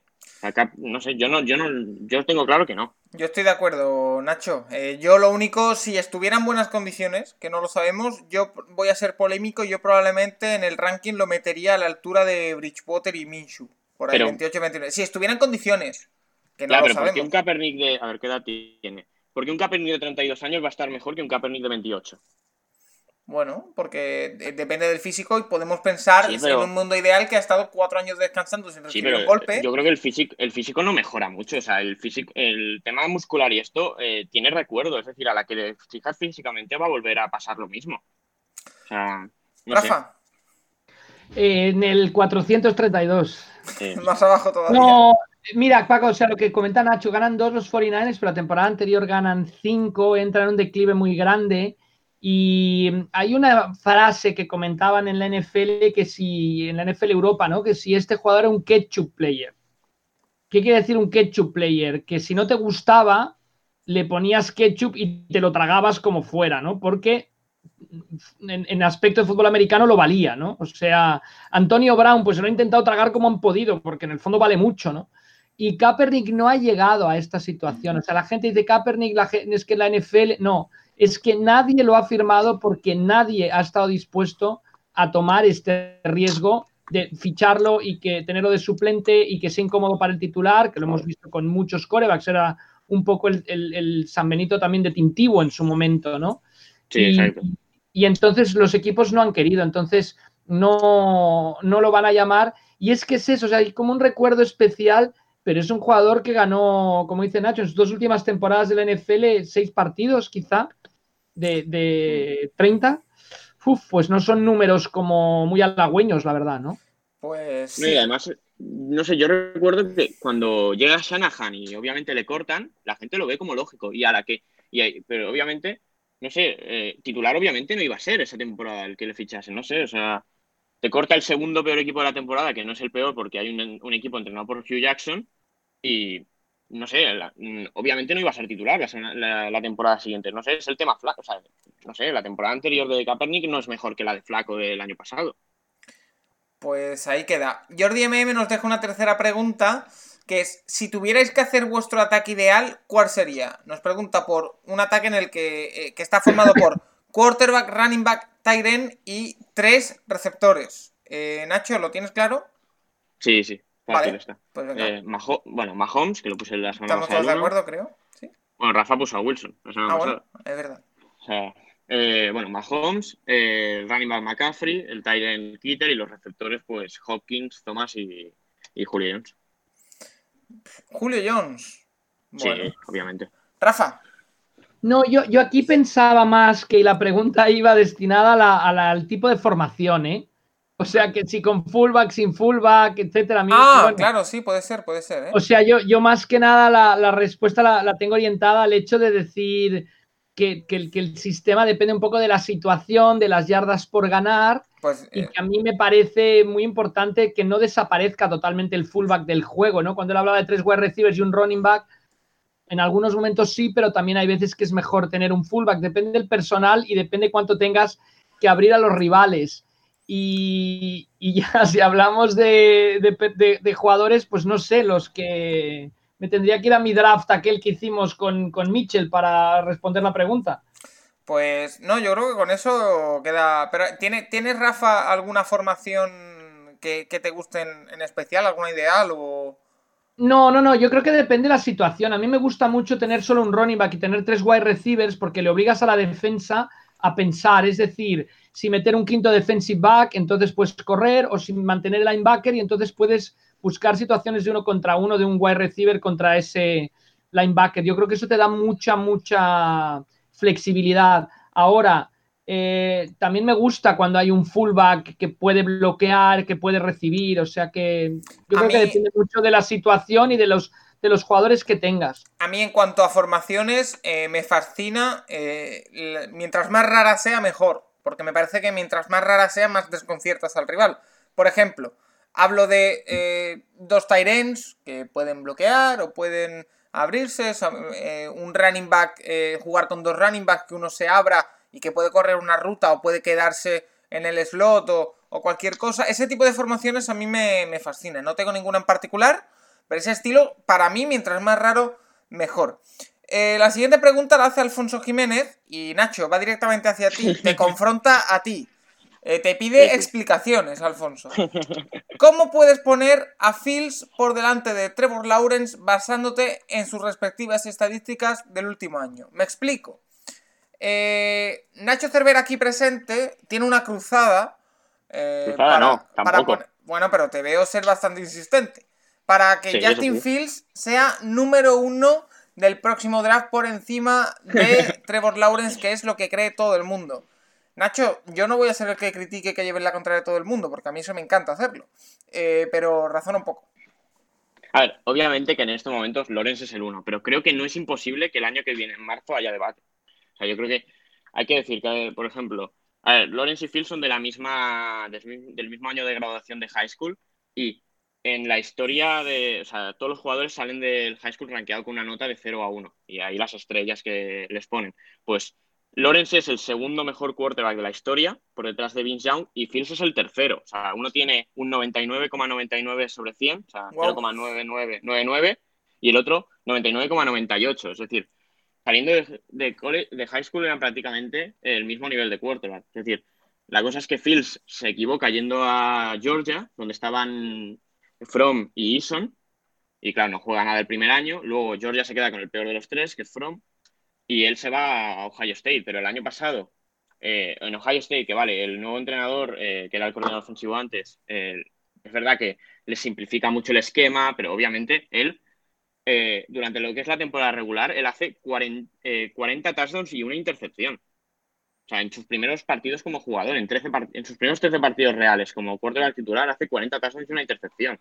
Son números más que buenos. Es verdad que luego la semifinal contra Clemson, justamente, contra el equipo de Lorenz, ellos pierden y lanza dos intercepciones, pero creo que, ahora no recuerdo bien, pero creo que físicamente llegaba algo tocado Fields al partido. O sea, yo recuerdo que un par de, en el último partido, en la final de, la conferencia o el último partido antes, él, se lleva un golpe muy feo en la rodilla o en el tobillo, no, ahora, no recuerdo, pero sí que era la parte baja de, la pierna. Entonces, eh, bueno, son dos quarterbacks de nuevo perfil, es decir, con bastante movilidad, pero por ejemplo, este año eh, Lorenz lanza ocho intercepciones. Vale que seguramente el ataque de Ohio State se lo pone más fácil a Fields, pero yo no creo que haya tanta diferencia entre uno y otro. a ver, este año son los dos máximos candidatos a todo, al Heisman, al, al título nacional, si es que se juega. Entonces, a mí no me sorprendería nada en enero ver una final Clemson-Ohio State y que se estén jugando, que se diga que es la final por el uno del draft, sin problemas. Sería de ensueño. Rafa, ¿algo que aportar? No, simplemente que a mí me impresionó muchísimo Ohio State esta temporada, porque no puedes, em, así como Lawrence para mí de un paso atrás, independientemente de que llegara tan lejos, pero mm, no puedes comparar las, las dos conferencias en las que están esos equipos. Es muchísimo más complicada la de Ohio State y Ohio State aprobó con nota barriendo a Wisconsin en la temporada regular, arrasando a Michigan, o sea, palabras mayores sí que luego, después de tanto desgaste, entonces Clemson aprovecha y le gana la semifinal. Pero yo para mí Lorenz de un pequeño paso, bueno, si se puede, ¿eh? en esos, dio todos los pasos adelante que se esperaba que diera en esta temporada y por tanto la gente está expectante. Vamos a ver si no nos sale un Joe Borrow, porque en esta conversación hace un año el único que hubiera apostado por él hubiera sido Juan Jiménez. Eh, la siguiente pregunta nos la hace. Vamos a dar un poquito de agilidad a esto porque nos quedan bastantes y nos estamos yendo bastante largos. Eh, Clifford Yuma eh, nos pregunta que hagamos una especie de ranking o que nombremos a quién, quiénes creemos que han hecho más por la expansión de la NFL en España. Obviamente nombra a una de las tres personas que están en este podcast y que, a ver, eh, Nacho y yo somos bastante eh, conocidos y hemos hecho bastante, pero yo creo que se refiere a Rafa Cervera. Rafa, empiezo contigo. ¿quién, ¿quién, meterías en este ranking personal? Es, es un poco es arma de doble filo, ¿eh? Porque como te olvides de alguien... Eh, no, no, no, ya pido de, antemano disculpas por eh, todos aquellos que me deje por el camino. Pero bueno, por eso, en vez de, en vez de mm, hablar de personas, hablaré de, de árboles, ¿no? Como los árboles de los entrenadores. O sea, aquí creo que hay como unos árboles muy, muy claros, ¿no? Y estoy hablando ya de, me estoy situando en el año 2000, ¿eh? La, la, apartado anterior tendremos aquí a Albert Arranz en el programa, que, que fue uno de los iniciadores pero quizá estaba todo muy centrado en Barcelona por los Barcelona Dragons, etcétera, ¿no? Entonces, yo creo que hay un árbol ahí muy claro de Mariano Tobar, ¿no? El, de Las, de donde salen pues también Pepe, Calas, Michel, eh, eh, Rubén, etcétera, ¿no? Y que el precursor de ese árbol es Manolo Arana, que quizás es desconocido, pero es como lo que Sid Gilman a Air Correll, que vamos a hablar después, ¿no? O sea, creo que hay un árbol muy claro y toda una serie de gente que, mm, y, sobre todo la gran labor ¿no? que hizo el, diario AS, comandado por Mariano Tobar, en el aspecto de la NFL y fútbol americano. Hay otro muy interesante que es el de NFL hispano, que yo creo que también es muy interesante, ahí con José a la cabeza. Y yo, yo haría una pequeña reflexión, Paco, en esto simplemente, porque a veces hay quién ha hecho y quién se ha aprovechado de, ¿no? La, yo un poco mi reflexión también sería, ¿cuántos partidos has ido a Londres? ¿No? Le preguntaría a la gente, porque está cerca, a tiro de piedra. Hombre, si, de verdad te importa, pues cuántas veces has ido a Londres. Y justo José comentaba una anécdota hoy en un bar en el Soho del primer partido que estuvieron en Londres, el Giants Dolphins, ¿no? Y luego también hay otro árbol por ahí muy interesante, ¿no? Que es el que sale un poco de la cadena SER, que están ahí los jinetes con Ponsetti, con Iker y compañía. Yo, yo más o menos em, iría ahí y recientemente, pues Alejandro Villanueva, por supuesto, eh, JJ Arcega Whiteside y todo, lo, todo el fenómeno que, no, bueno, podemos citar a Nacho, a Sergi, pero me quedaría corto de Spanish Bowl. Yo creo que eso es un boom inmenso que surge a, raíz sobre todo de Internet y, de, y del Game Pass. Yo poco más puedo añadir, pero sí quiero a, título personal. Seguro que me dejo gente y que lo siento, ¿eh? No... A título personal, yo le quiero dar mi punto a, Pepe Rodríguez porque a mí fue el que, me, el que me, metió en esto. Empecé a escucharle y desde ese momento empecé a investigar, a ver, había visto cosas, pero no con interés. Y, yo personalmente quiero reconocérselo desde aquí. Nacho, ¿algo que quieras añadir? Pepe creo que sí que lo he mencionado ahí con el A, me parece. Sí, sí, sí, sí, sí. Pero bueno, dejarle también mi punto. No, no, no, desde luego, desde luego. Nacho. Sí, bueno, yo también empecé a través del AS, realmente. O sea, vi que Rafa escribía, entré en el AS y vi que la sección estaba bastante, bastante bien montada y pues, empezando a escuchar los podcasts que hacía, me volví a meter en Twitter, que la tenía abandonada la cuenta y... Bueno, bendito momento, bendito. Vas, vas conociendo gente, o sea, a partir de ahí es bastante... Eh, creo que no había nacido Spanish Bowl todavía, pero básicamente a través de cuatro o cinco personas puedes llegar a todos de la comunidad. También, Paco, eh, quizá me dejo, o sea, con Juan Jiménez que hablamos ayer, una historia de gente que sale de él, digamos, que son los que entrenan flag y todo esto, y ahí entra Willy Bistuer, eh, Gaby Rivera, toda esta gente que yo creo que también, también se ha movido mucho, ¿no? Es que yo creo, Rafa, y tú sabrás decirnos mejor, no sabemos, no somos conscientes, sobre todo eh, la gente como Nacho y como yo que hemos llegado más tarde, de la suerte que estamos teniendo ahora mismo. Es decir, la expansión de la NFL en España ha sido brutal y no tiene nada que ver en la afición y el contenido sobre NFL en español y en España eh, de hace 10 años, incluso ahora. Es decir, no somos conscientes y al final ha habido mucha gente responsable, mucha gente eh, que ha, ha trabajado gratis porque hay gente que ha trabajado gratis en medios, en cosas, para tratar de, ganar público a, esto, y que, bueno, gran parte de la, de la explosión de, de, de, esto, que yo creo que la estamos viendo venir y que va a venir pronto la gran explosión, si es que no está llegando ya, eh, también hay que darle su, crédito. Entonces. Muy, ligado a Internet y las redes sociales. Tampoco podemos dejarnos a los de college, no sé, al Raw Running, Néstor, eh, etcétera, ¿no? O sea que también yo creo que también es un papel bastante interesante el que hacen. ¿eh? Y ya que él no lo va a decir y que lo he dicho al principio, eh, por supuesto, Rafa Cervera, eh, pionero en todo, en todo esto. O sea, sí, sí, desde aquí te lo digo. Con el que Gracias al empuje de Paco Virués y compañía. para nada. Nacho, la siguiente pregunta vuelve a ser para ti, muy rápidamente. Otro, otro tema que hay que pulsar, ¿cómo estás de ánimos esta semana? Con el fichaje de Carlos Hyde por Seattle ¿Habría que tocar más cosas eh, aparte del corte de eh, KJ para traer a Jadeveon Clowney? Eh, Clowney, la pregunta la hace Churlo, perdón, que no lo he dicho. Eh, ¿Cómo ves esta semana el posible fichaje de Jadeveon Clowney? No sé, a mí se me hace imposible. O sea, el tema es que con el fichaje este y, lo que cobran los novatos, que no están, o sea, si miras en cualquier página web de CAP, no están metido todavía el dinero de los novatos, porque ninguno ha firmado. Entonces, entre lo de Haiti y los novatos, realmente es que Seattle tiene 3, 4 millones. Entonces, entre que, se, entre que siempre se dejan 8, 9 millones durante la temporada por si se lesiona a alguien, por el tema del practice squad, que algo se van llevando, y que, no sé, es que tienes que abrir, no sé cuánto quiere firmar y parece que quiere firmar un año, pero como te quiera firmar 15 millones, te cuenta 15 millones contra el cap. Entonces, no sé, no, yo no veo la forma de, de abrir 20 muchos millones si no es eh, reestructurando el contrato de Wilson o, el de Wagner, una cosa de estas, pero o sea, si, lo quieren lo harán, ¿eh? sin problemas. O cortarán a KJ Wright, cortarán a Hollister y a alguno más de estos que no tengan ningún tipo de cap y, lo conseguirán, pero no sé. O sea, a mí se me hace muy difícil. O sea, eh, es que tampoco sé si quieren fichar a alguien en esa posición ya. Sabiendo los movimientos que han hecho, yo creo que ahora mismo ellos se plantean ir con esto a la temporada.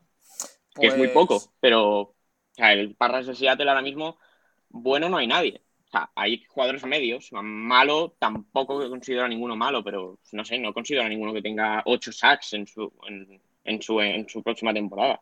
Pues pero bueno, eh, habrá que, estar pendiente. Si no se queda solo la opción de, de, Tennessee, parece. O vosotros. Es que no sé, tampoco veo. Bueno. A mí me gustaría. Vosotros, ¿eh? los, los Jets, los Giants, pero no sé. Clowny, a ver, 26 de, 26 de mayo, que se vaya dando prisa. Eh, Rafa, te hace a ti una pregunta también churlo. Bueno, te hace dos.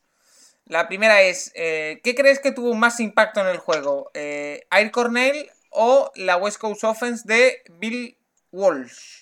Eh, si te parece, ponnos un poquito en precedente para sí, sí, seguro que te pongo en precedentes y ahí justo volvemos a tocar el tema de los árboles entrenadores, que también en la Sermeja Xavi Saisó, que narra la primera Super Bowl en, España en la historia, ¿no? Pero bueno, aquí em, el, gran... Yo creo que los dos, o sea que los dos son fundamentales y ahora explico por qué. Don Corriel fue entrenador de los Cardinals, después de los Chargers, y se le conoce como el padre del juego de pase, porque antes los equipos buscaban machacar a los rivales corriendo el balón, ¿no? La jugada esa que repite una y otra vez, que los hacía ir al comedor haciendo, escenificando la jugada Vince Lombardi a los Packers, era una jugada de carrera, ¿no? La Power Sweep famosa.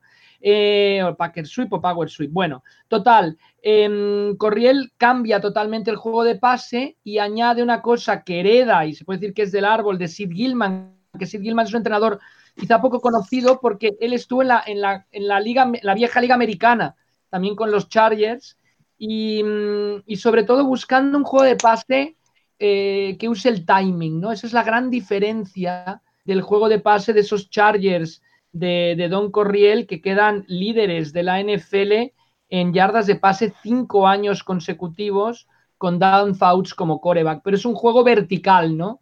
Entonces, White, eh, perdón, este, White, este, Corriel, Don Corriel, eh, es importante por, por, ese sentido de, en una liga que ahora es totalmente de pase, está clarísimo.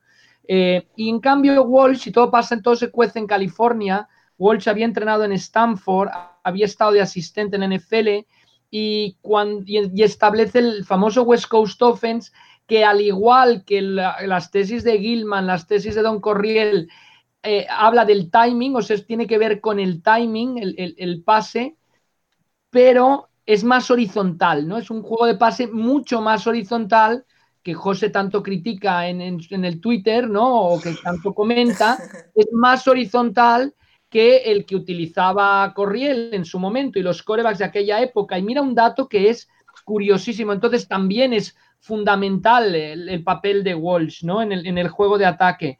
Mira, Dan Fouts en su carrera completó el 58,8% de sus pases.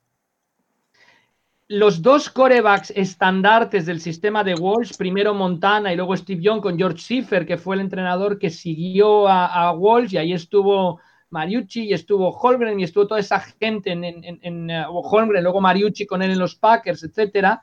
Em, Montana completa el 63,2% y Steve Young el 64,3% en su carrera, en 1985. Bueno, eh, digo, de, media es su carrera. Bueno, el tema es tan apasionante porque si hoy en día cogéis los récords de los corebacks que más pases han, más porcentaje de pases han completado en su vida, el líder, y ahí es lo que apuntaba José sobre Michael Thomas y compañía, es Drew Brees con el 67,6%. O sea que Sean Payton es, hereda el, sistema de Bill Walsh, eso es clarísimo, ¿no? Pero después viene Kirk Cousins, número dos de la historia del NFL, 66,9. Y el tercero, el pequeño genio Chad Pennington, 66%.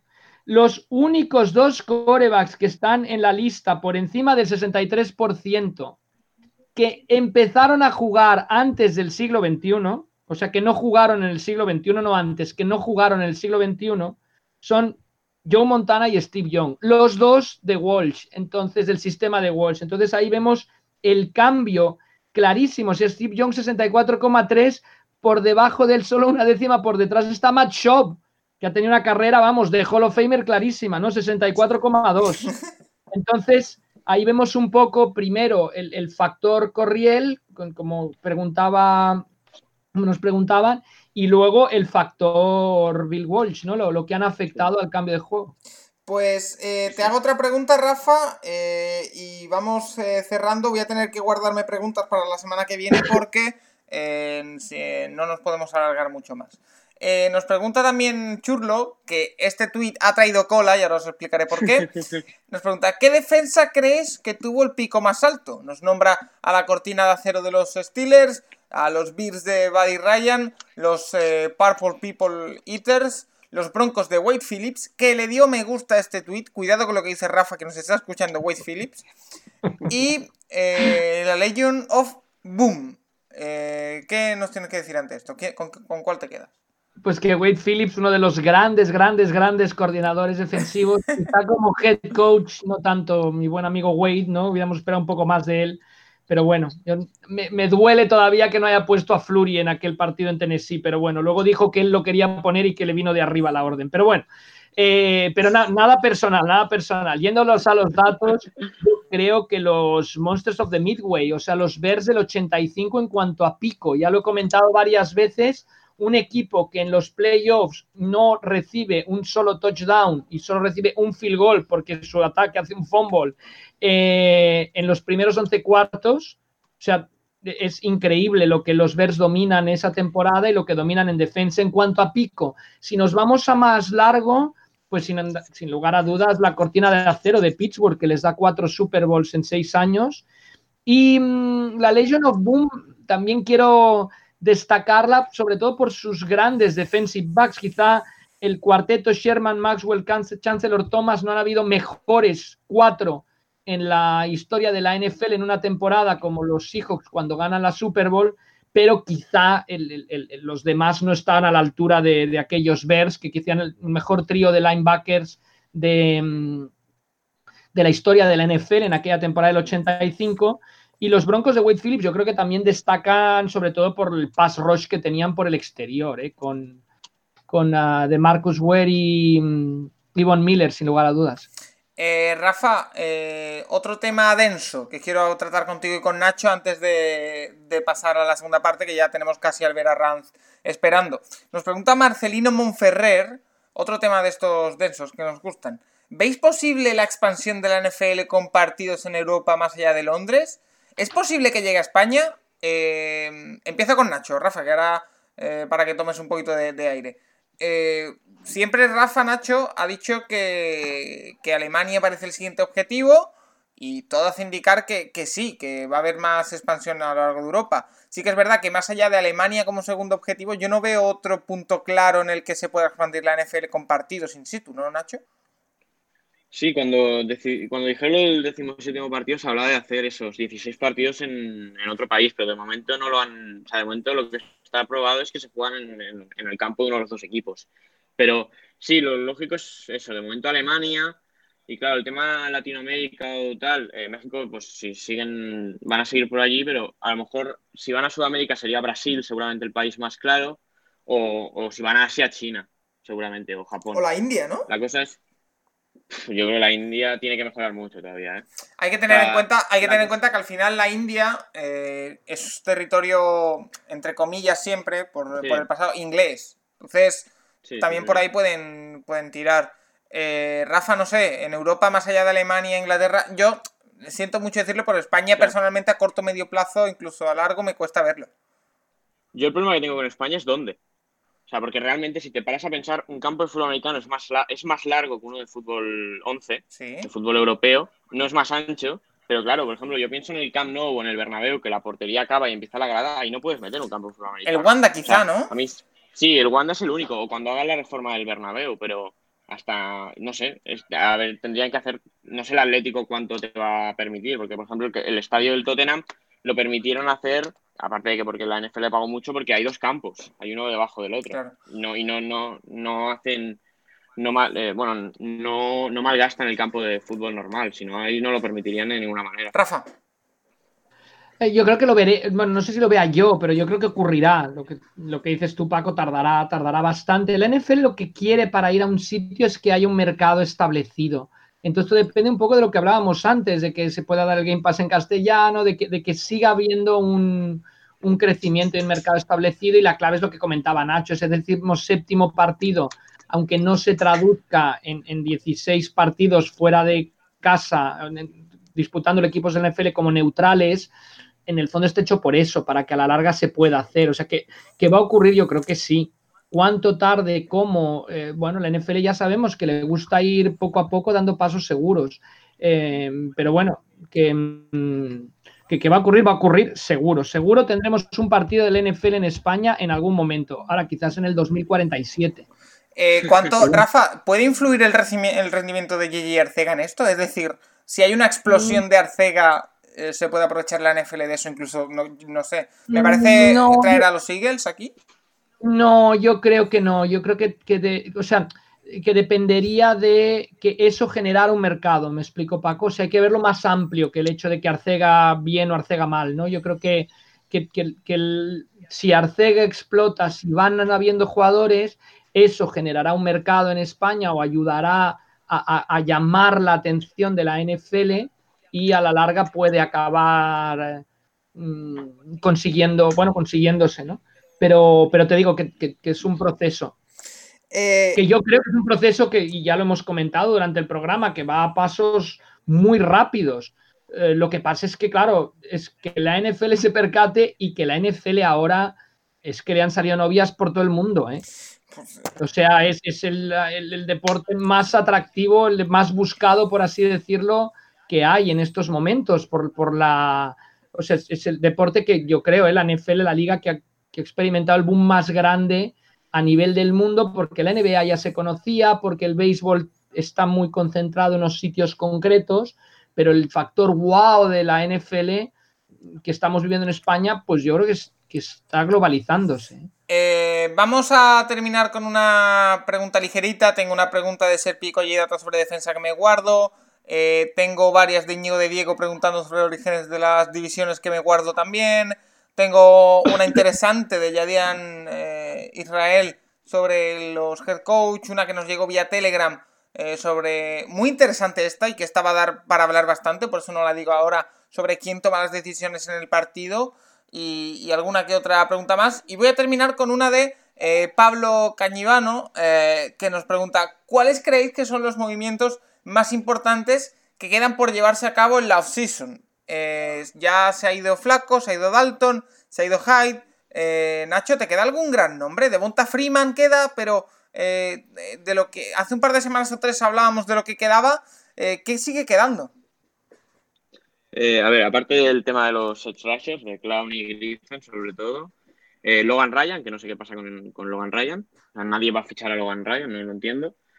Y sobre todo el tema de los franchise tags, ninguno ha firmado nada, está el tema Prescott, pero el resto, o sea, yo no entiendo que los Chiefs no vayan a renovar a, a Chris Jones o, el tema en Gakwe, que a ver quién traspasa por él, porque si quieres traspasar por él y darle el contrato, tienes que hacerlo antes de mitad de julio. Si no, ya te, puedes encontrar en marzo que viene con un, con un caso Clowny. Y eh, a ver, o sea, yo eso no entiendo que. Vale, hay el tema del coronavirus y demás, pero no entiendo que no haya habido ningún. Más allá de Prescott, ninguna negociación en firme sobre los sobre los franchise tags. Eh, Rafa. Yo a mí me sorprende más sobre todo lo que comentaba Nacho, el Logan Ryan, es el que más me... Bueno, que alucino que de momento no, no esté en ningún sitio, vamos a ver qué ocurre. Pero bueno, que queda, queda todavía tela. Pues eh, sí, si os parece, nos da tiempo a una más, ¿no? Eh, nos pregunta eh, JM Godoy, esta es una, de las últimas que nos ha llegado, nos pregunta por los Ravens y nos pregunta por eh, si creemos que al ser un juego que parece muy difícil de parar, pero que está basado en un plan A sin casi plan B, si los equipos le pillan el truco de cómo parar ese plan B, si los Ravens podrían ser la decepción este año. Estoy bastante de acuerdo con esta, con esta eh, reflexión, porque al final Juan Jiménez nos lo decía la semana pasada, que Lamar Jackson era algo a lo que te tenías que entregar en cuerpo y alma, es decir, le tenías que dar las llaves, su estilo de juego y morir con ese estilo. Ahora, como le pillen el, truco a los Ravens, no sé yo si tienen los recursos suficientes como para eh, tener un plan B consistente, Nacho. No sé, a mí de momento me parece muy difícil es que parar este ataque, porque además ves lo que están haciendo y van rejuveneciendo ese ataque progresivamente. O sea, draftean un running back un año antes de que se les vaya a ir Ingram, seguramente. Em, no sé, a mí quiero ver qué pasa. O sea, obviamente, si, si Lamar Jackson se cree que ya con lo del año pasado le vale para seguir siendo uno de los mejores, a lo mejor este año baja el nivel, pero no creo que sea ese tipo de, persona. O sea, creo que el tío quiere callar bocas, quiere. Y no creo que con el MVP, porque aún así, hay gente que sigue diciendo, es que no es pasador. Bueno, el año pasado, eh, vale, corrió mucho, pero fue el líder de touchdowns en la NFL, por ejemplo. Entonces, el tío yo creo que va a seguir entrenando y a ver, si ya se, si ya se convierte en un pasador más que fiable, pues a ver qué pasa. Rafa, está claro que, el mismo juego que el año pasado Baltimore no va a poder hacer porque si algo se hace durante esta época es examinar a fondo el juego de cada uno de primero tus rivales divisionales y después el resto de, tus rivales. Pero van a tener examinados a Baltimore al milímetro. Entonces, eh, ¿pueden llegar a desarrollar un plan B eh, convincente? Yo creo que los Ravens, si lo vimos en el, en el ah, draft, son de los equipos que mejor hacen las cosas en la NFL. Eh, ellos, los Saints, entre. Y, yo creo que han elegido muy bien y que, y que preparados van a estar. Otra cosa es que luego les salga o no, pero preparados, tú cuenta que, que los Ravens con la estructura que tienen de oficina, de entrenadores, que preparados van a estar. Pues ahí queda los, eh, los Ravens. Si os parece, hacemos una pequeña eh, pausa, un pequeño alto en el camino. Hablamos con, eh, con Albert Arranz para que pueda entrar y charlamos con él también un ratito. Recuerdo, me guardo bastantes preguntas, porque las de hoy eran bastante densas y yo creo que muy interesantes. Las que nos quedan también son muy, muy interesantes y nos las guardamos de cara a la semana que viene. Algo especial habrá que hacer, Rafa, Nacho, porque eh, si seguimos este ritmo se nos van a ir acumulando preguntas semana tras semana. Así que habrá que inventarse algo para eh, poder responder a todos y cada uno de esos seguidores del Capologist que cada semana en el Twitter arroba el Capologist nos dejan sus cuestiones y la verdad que, bueno, eh, no, no me escondo, nos hacen el programa porque al final este es, pretendemos que sea el podcast sobre NFL más interactivo precisamente por eso, porque está hecho por sus seguidores, por sus preguntas, por sus intereses. Rafa Nacho, nos vemos en un momentito hacemos una pequeña pausa y volvemos para entrevistar a uno de los pioneros sobre el deporte, sobre el periodismo de NFL, sobre el periodismo más bien de fútbol de nuestro país. Albert Arranz, hasta ahora.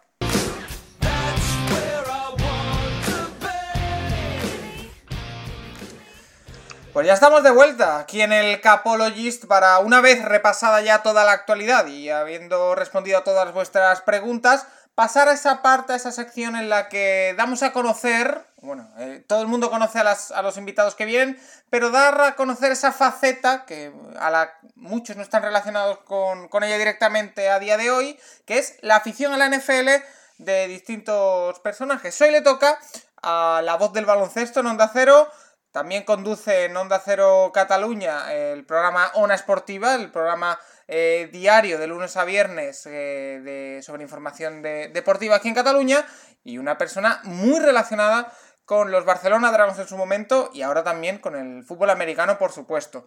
Alberto Ranz, ¿qué tal? Hola Paco Virués, ¿qué tal? ¿Cómo estás? Qué raro se me hace esto, ¿eh? porque normalmente es al revés. se me hace súper extraño. ¿Qué tal? ¿Todo bien?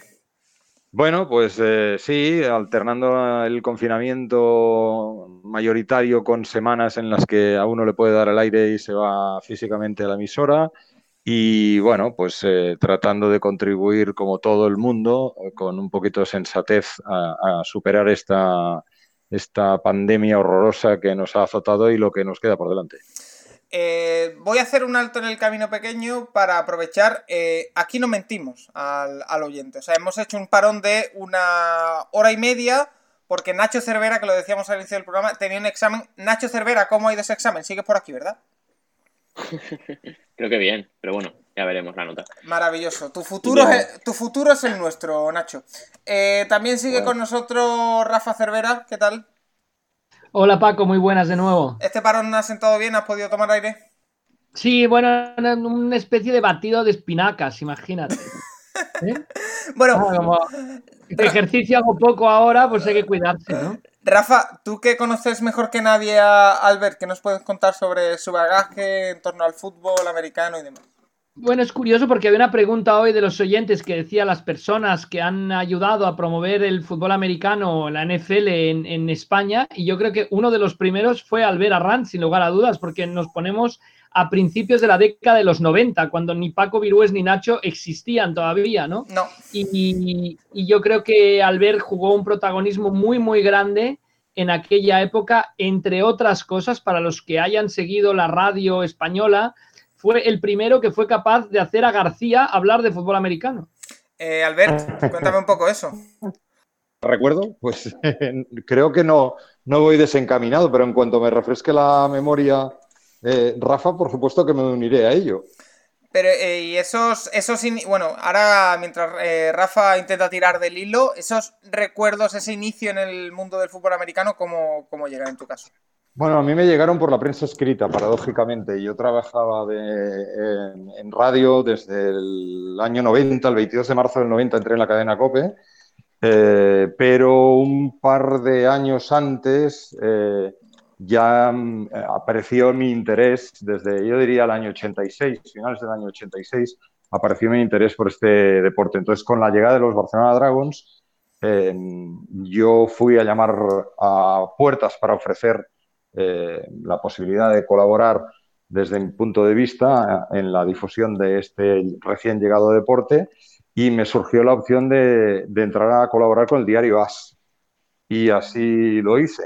Entonces, eh, muy puntualmente en la cadena COPE, pero sobre todo con más regularidad en el diario AS, donde estuve dos años. Eh, estuve cubriendo la información de los Barcelona Dragons eh, y luego, curiosamente, los tres siguientes para el diario Marca, para la, para la competencia, mientras, mientras continuaba, continuaba mi trabajo en la, en la emisora hoy de mi competencia, porque estoy en Onda Cero desde el año, desde el año 2000. Y entiendo que una vez llegan los Dragons ya tenías cierta relación con la NFL o con el fútbol americano, ¿no? Porque no surge de la, de la nada, supongo que... Pero, como, pero como aficionado, mira, yo descubrí como tantísimos otros, eh, otras personas, otros aficionados, yo descubrí, eh, no te sabría decir el, el, porque era el partido en diferido, no te sabría decir exactamente el mes, pero era la Super Bowl número 20 que se jugó en el Louisiana Superdome en 1986 entre los Chicago Bears y los New England Patriots. Fue una de las palizas históricas de las finales de la NFL, 46 a 10, eh, una defensa extraordinaria del equipo de Mike Ditka, eh, con jugadores que han entrado en el Hall of Fame eh, por méritos sobrados, con un ataque llevado por el enfant terrible de Steve McMahon y enfrente unos New England Patriots pues un poquito más en su papel de Cenicienta, con un eh, quarterback que yo creo que no recordarán jamás ni en Boston, que se llamaba Tony Eason. En fin, yo descubrí aquel espectáculo a través de, la televisión autonómica catalana con la narración de mi querido Eduard Berraondo y, dije, ostras, qué chulo. Y, me apunté al año siguiente, me apunté a la temporada 87 y ahí nació el por qué yo, además de ser un fan de la NFL, soy un fan de los Tampa Bay Buccaneers.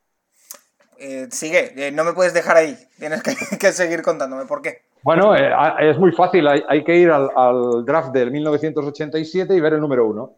El número uno del draft, procedente de la Universidad de Miami, era un tal Vini Testaverde. Lo eligieron los Tampa Bay Buccaneers.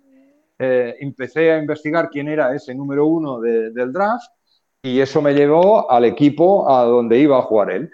Eh, con escaso acierto por mi parte, porque siempre ha sido un equipo de perdedores hasta el 2003. Larga trayectoria por el desierto la mía, pero esa es la razón por la cual yo soy un back más. Eh, Rafa, eh, entiendo que Albert, como ha contado, primero cubrió para As, después para Marca los Dragons. tú como estabas ahí, tema prensa y demás, tuviste que tener una relación estrecha con, con él, ¿no? Porque eh, no sé cómo estaba. Es una de las cosas que quizás no hemos hablado tan profundamente porque hemos hablado bastante de los Dragons, pero cómo se desarrollaba el tema prensa aquí no lo hemos hablado excesivamente. Por cierto, un apunte, un paréntesis. Eh, perdona, Rafa, que te interrumpa. Ya me ha llegado la luz y ya sé por qué decía Rafa lo de José María García. y creo que el, responsable es Rafa Cervera. Estás hablando del 1994 en la Super Bowl de Georgia Dome. Digo, Hotel Juan Carlos. Mm.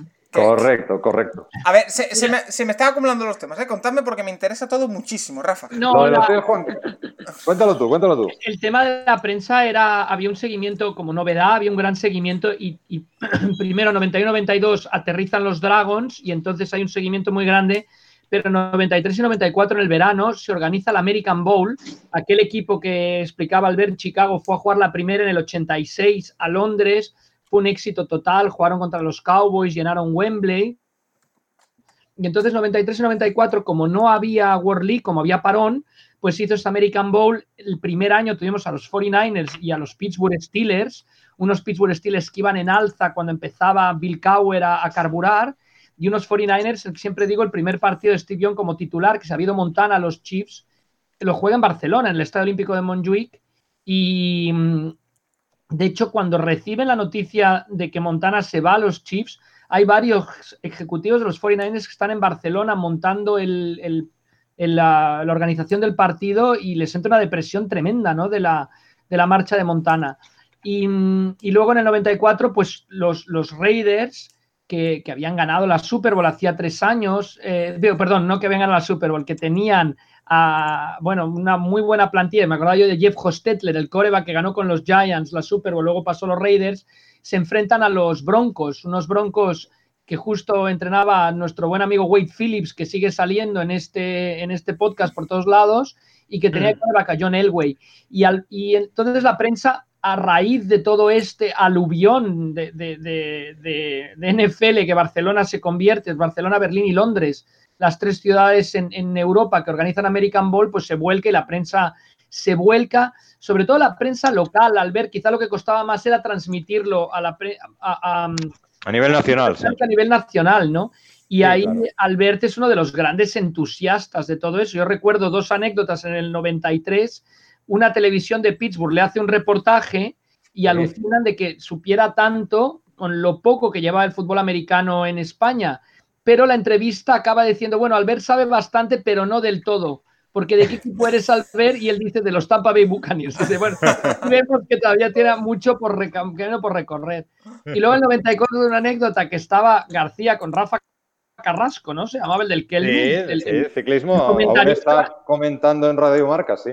Que, que hacían ahí desde una suite o no sé qué, en el Hotel Juan Carlos, donde estaban hospedados los Broncos, y desde ahí hacia el programa García lo fuimos a saludar, le dimos un pino, no sé qué, del NFL, y, te dijo, bueno, me los cuidas, me los cuidas. ¿no? sé si hubiera hablado o no del NFL, pero bueno, fue el único contacto que tuvimos. ¿no? Yo creo eh, que, con José María García fui la única persona que entró para hablar de una Super Bowl, porque a él al fútbol americano esto no, no le gustaba. Bueno, no le gusta, porque felizmente está entre nosotros, ¿no? Eh, no le gustan, los deportes americanos no le gustan mucho y, y no era muy no era muy partidario ¿no? de, darle, de darle cancha. Estaba para otras historias. Ya conocéis la trayectoria de José María García, que voy a decir de él. ¿no? El caso es que, bueno, mm, eh, después de la invitación por parte de la NFL con Rafa Cervera a la cabeza para ir a una expedición de, periodistas a conocer que era in situ una, una Super Bowl como la, fue la, de, la de 1994 en Atlanta, Georgia. Entonces jugaban, si no recuerdo mal, Dallas y Buffalo, eh, que fue una más de, las derrotas de los Buffalo Bills al llegar al partido del triunfo. Eh, el caso es que por primera vez entré en el programa de José María García explicando qué hacía yo allí eh, para, su programa enviado por la cadena COPE con la invitación de, de Rafa.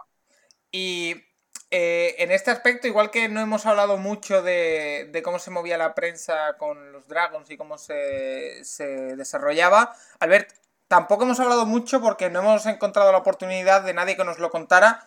El, Rafa Cervera, jefe de prensa de los Dragons, el, Rafa Cervera encargado de prensa de los Dragons, ¿cómo, cómo era? ¿Os trataba bien o no? Ah, espectacular. Es espectacular. Bueno, eh, como persona ya lo conocemos todos, es espectacular. Eh, como profesional lo conocemos algunos, es tan, tan espectacular como, como, como, persona. Yo descubrí a Rafa antes de ser jefe de prensa. Era árbitro. Corrígeme si me equivoco, Rafa. Correcto. Era... lado oscuro. Correcto. Entonces, eh, en, en el germen inicial de las ligas de fútbol americano, eh, con los Badalona Drags, donde jugaba o entrenaba o jugaba y entrenaba Andrea Zanoni, nuestro compañero en, Movistar Plus, eh, uno de los árbitros y yo diría que de los principales, porque te recuerdo con gorra blanca, por lo tanto eras principal, eh, era Rafa Cervera. Entonces, y, y, ya era reputado desde entonces, o sea, imagínate, ¿no? Y luego como jefe de prensa espectacular porque su concepción de del deporte y por tanto de la relación con los medios es absolutamente norteamericana, que es la mejor que existe de lejos.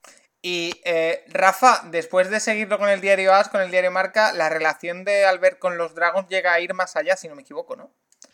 Bueno, Andrés, Albert estuvo muchísimos años, ¿no? De, de speak en los partidos y viviendo muy de cerca, hasta esa World Bowl del 97 que ahora la, dieron hace poco en, Sports 3 y oías su voz de fondo, ¿no? A la hora de presentar el, trofeo a Jack Vignell. Porque eso, al ver cómo surge. Sí.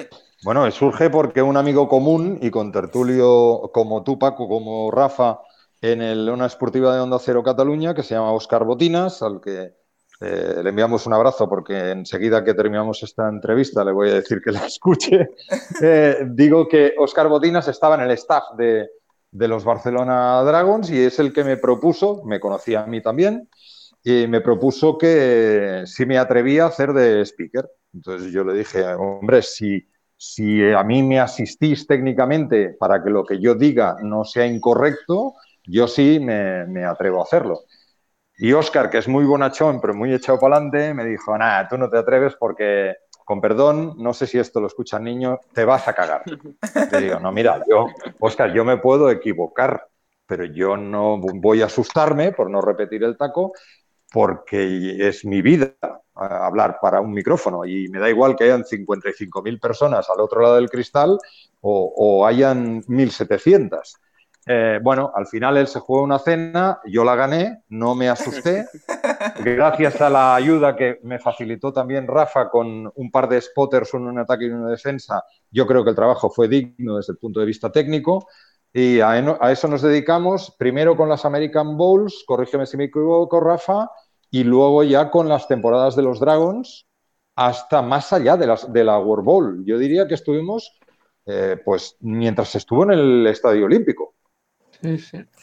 Entrado ya el, año 2000 y es, es, importante destacar porque Alberta, claro, ha sido speaker de un partido, dos partidos oficiales de NFL, que, no creo que nadie lo pueda ah, decir. Hay, una anécdota muy divertida. Eh, ¿Cómo se llamaba el organizador de la NFL, ese señor con bigote?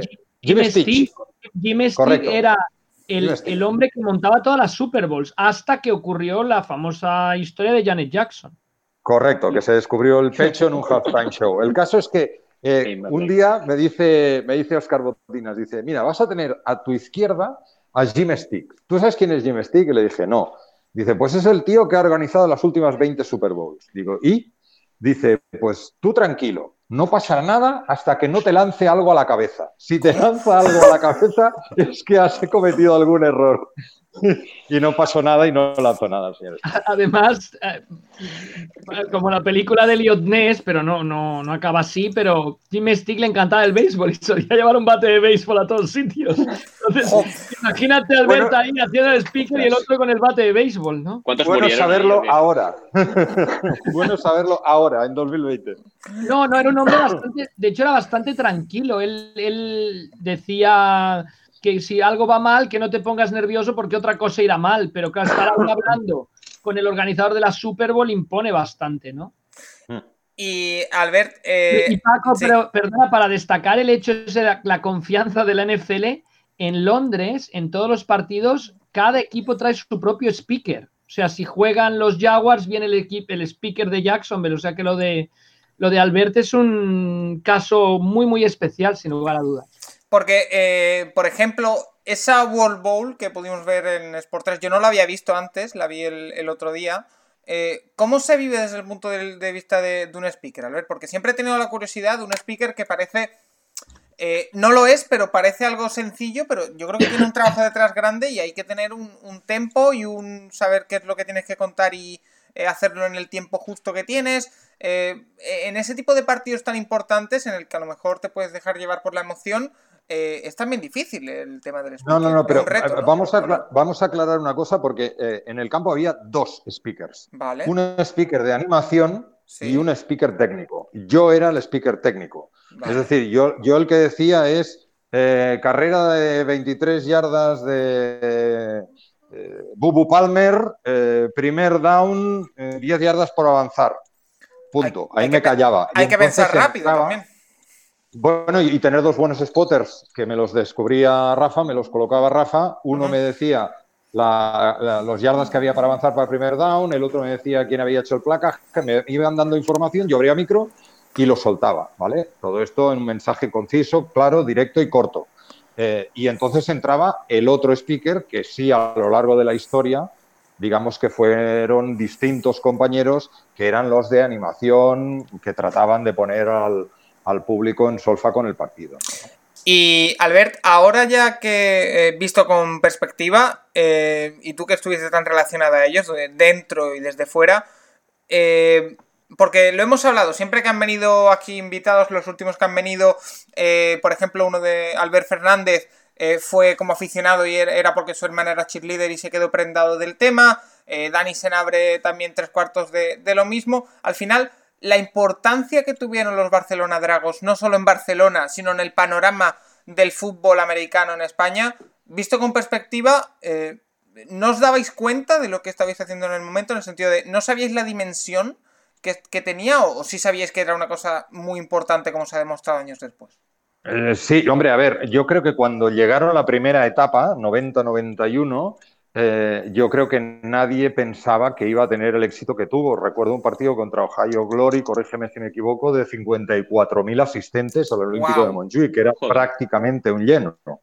Eh, eh, más o menos va por ahí la entrada, ¿verdad, Rafa? Sí, sí, sí, sí, sí, más de 56, sí, seguro, sí, sí, sí. 54.000. antes de los Juegos Olímpicos, el récord de asistencia lo tenían los Dragons al Estadio Olímpico de Montjuic.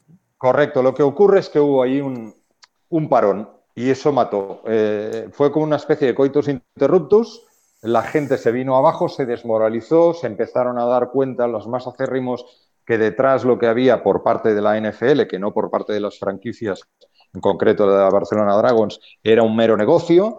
Eh, y entonces eh, se dieron de bruces con la realidad del deporte americano, en el sentido de que el deporte americano tiene, corrígeme, insisto, Rafa, si me equivoco, mucho menos sentimiento del que tiene el europeo. Eh, aquí uno nace, es del Betis, nace su sobrino y le regala el traje del Betis, no sé tal.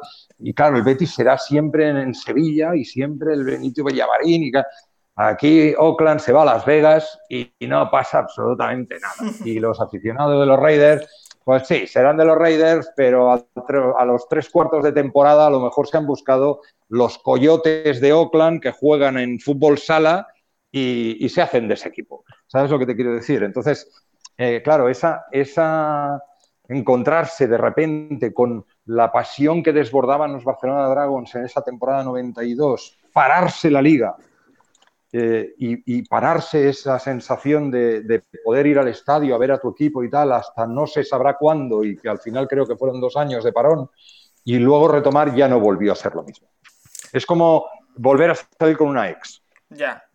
Y, pues además, además había equipos norteamericanos, luego solo había equipos europeos, eh, vamos, que se convirtió un poco. Yo, yo me acuerdo una reunión con, con Enric Bañeras, que ya, ya ha desaparecido, que era el. La vanguardia, sí. La vanguardia, que decía, bueno, si es que para una liga europea ya tenemos la, la, Champions, o sea, la Copa de Europa, ¿no? En aquella época, ya tenemos la Euroliga, lo que es ahora la Euroliga, o sea que toda esa novedad de competir, claro, no es lo mismo jugar contra Nueva York que jugar contra Düsseldorf. ¿No? No porque quitarle mérito a los de Düsseldorf, sino porque contra Düsseldorf ya juegas en otros deportes, ¿no? Todo eso se rompió, como dice Albert, y entonces ya no volvió a reenganchar. Además, con el problema que hemos comentado, que, que luego eran cesiones de jugadores obligadas, entonces era muy difícil crear ídolos como en las dos primeras temporadas, de ahí que pues volviera, por ejemplo, Naposque o Marco Martos o Angoy o Iván Invernón se convirtieran en ídolos porque eran los únicos que repetían, ¿no? Y, entonces fue, fue complicado, fue complicado, pues eso, imagínate que la plantilla del, del Barça, del Sevilla, del cambiara íntegramente o un 90% cada temporada, ¿no? Pues sería complicado mantener el interés por esos jugadores. Bueno, la del Sevilla casi que sí cambia eso, ¿eh? Sí, perdón, perdón, no, no, mal, ejemplo. eh, y Albert, eh, yéndonos ahora ya al presente, eh, la relación ah, con la entonces, eh, vamos a ver, si, nos vamos al presente, ¿nos saltamos el 2003, de verdad? No, no, no, no, no. Cuéntanos del 2000, por favor. Por favor. El, 2000, el 2003. Me da envidia. Yo no te diré el único fan de los Tampa Bay Buccaneers, pero de los primeros en España seguro llega al clímax que jamás, que me corrijan Brady y compañía esta temporada, por favor, volveremos a ver, que es ganar una Super Bowl. ¿Cómo, ¿cómo lo Tampa Bay bueno, una cosa tremenda. Sí, sí, bueno, pues, entrenador, sí, sí. Bueno, pues, eh, pues me parece que, oye, un entrenador que debe ganar un título, mm, no, no puedes hablar mal. O sea, claro, es que es tirar de piedras contra tu deseado. A Gruden también le sentó mal el parón. sí, sí, probablemente. Sea como fuere, eh, bueno, pues es el cuento de Cenicienta, ¿no? Que, que solo eh, desde el punto de vista deportivo se puede cumplir en Estados Unidos. Sí, el Alavés puede jugar una final de la UEFA, sí, pero si se encuentra con un Liverpool perderá 9 de 10 y así le ocurrió al pobre Deportivo Alavés, ¿no? Eh, eh, sí, el Villarreal puede jugar una semifinal de la Champions, sí, pero optar a ganarla, francamente difícil. Hay accidentes en la historia del, fútbol normal, o sea, del soccer de aquí, que Grecia gane una Eurocopa. Bueno, pues sí, puede pasar pero mm, es muy difícil que un equipo eh, tan cenicienta que recuerda, Tampa Bay tenía el doloroso récord de haber perdido todos los partidos de una temporada, que creo, insisto Rafa, aunque me corrijas, no, se, no había ocurrido nunca. y creo que no ha vuelto a ocurrir. Ah, sus primeros, pierden sus primeros 26 partidos. O sea, la franquicia comienza 0-26 y ya gana los dos últimos de su segunda temporada.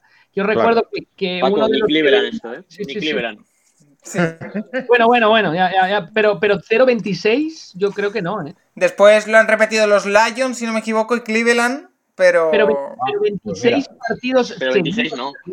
26 no. Menos mal. Claro. pero... El, caso, el caso es que en este... Claro, eso es lo grande que tiene el deporte americano, que tiene los factores de corrección, no solo de la agencia libre, sino del draft, que premia para mejorar a los peores del anterior con unas selecciones más superiores, ¿no? Y esto hace que con el tiempo se pueda aspirar, ¿no? A la, gran ilusión. Y mira, me estaba guardando la carta de, la afición a Tampa Bay para más adelante, pero... Pero... Paco, te pierdo. ¿Ahora me oyes? Sí, me parece que se ha perdido Paco, pero bueno. ¿Me oís ahora, ahora? lo recuperaremos. ¿Ya estás? Sí, sí, sí, yo estaba. Yo os oía todo el rato. Eh, que digo que me, estaba guardando la carta de Tampa Bay, pero ya que la hemos sacado, voy con todo. Eh, Nacho, quiero oírte un poquito. Eh, este año, evidentemente, Tampa Bay. Ya Albert seguro que ya no es el único seguidor de Tampa Bay Buccaneers en España y en el mundo, porque han venido muchos detrás de la llegada de Tom Brady. Eh, nos hacían una, pregunta que me la he guardado para esta sección uno de los oyentes, que era si lo veíamos capaces de ganar la división. Yo te subo la apuesta, Nacho. ¿Son capaces de llegar a la Super Bowl, por ejemplo? A ver, equipo tienen, o sea, con Brady siempre vas a poder ganar. A mí el problema que veo es que para mí la mejor plantilla de la liga es la de New Orleans. Entonces, claro, eh, tener que ganar esa división y a lo mejor el sit 1 va a ser muy difícil en esa división con esos dos equipos. Y luego allí a ver cómo sale eso, cuál, pero eh, no sé, yo creo que va a ser un duelo, bueno, ya desde la semana 1 que juegan entre ellos, va a estar muy, muy divertido. O sea, es posible que lleguemos a las últimas dos o tres semanas con Tampa y New Orleans en una victoria de diferencia. Ricardo Kawich era el que nos hacía la pregunta. Albert, no sé qué seguimiento estás pudiendo hacer estos últimos años ahora ya de, de los Buccaneers, pero seguro que la llegada de Tom Brady Mm, a ti como aficionado de los Buccaneers ilusiona, ¿no? Y Gronkowski, sí, hombre, claro, por supuesto que, ilusiona. Eh, y, yo creo que todavía le queda. Entiendo, ¿eh? Entiendo la, decisión de salir o de Belichick de permitírselo o de la franquicia de los Patriots de, aligerar espacio. Yo todo esto lo entiendo, de pensar en el futuro, faltaría más, ¿no? Pero a mí me da la sensación de que Brady, a poco que construya una línea de ataque que le permita estar saludable, eh, tiene mucho fútbol dentro todavía, ¿eh? y me da la sensación de, que alguna meterse en playoff es el mínimo exigible. A partir de ahí, oye, pues partida gratis por cada ronda que pase, ¿no? Porque, Albert, me comentabas eh, antes de, comenzar a grabar que eh, ahora has dedicado esta cuarentena o que eh, estás viendo partidos de los 80 y de estoy los 90. Estoy disfrutando como un enano, Paco, de verdad. O sea, estoy poniendo 80s y 90s a NFL, a Tutiplén, YouTube lo permite, es uno de, las, de los instrumentos más maravillosos de la historia de la comunicación desde mi humilde punto de vista y, ves transmisiones que te permiten, primero, rememorar el fútbol americano de aquella época, enseguida hablamos de esto si os parece, pero sobre todo las transmisiones. sí, sí, sí. claro, eh, uno, uno, ha escuchado muchas veces hablar de un juego de PC de, nombre Madden. Pues el señor Madden estaba comentando los partidos de, fútbol americano y, son absolutamente deliciosos. Eh, aunque fueran un poco bocachanclas, ¿verdad, Rafa?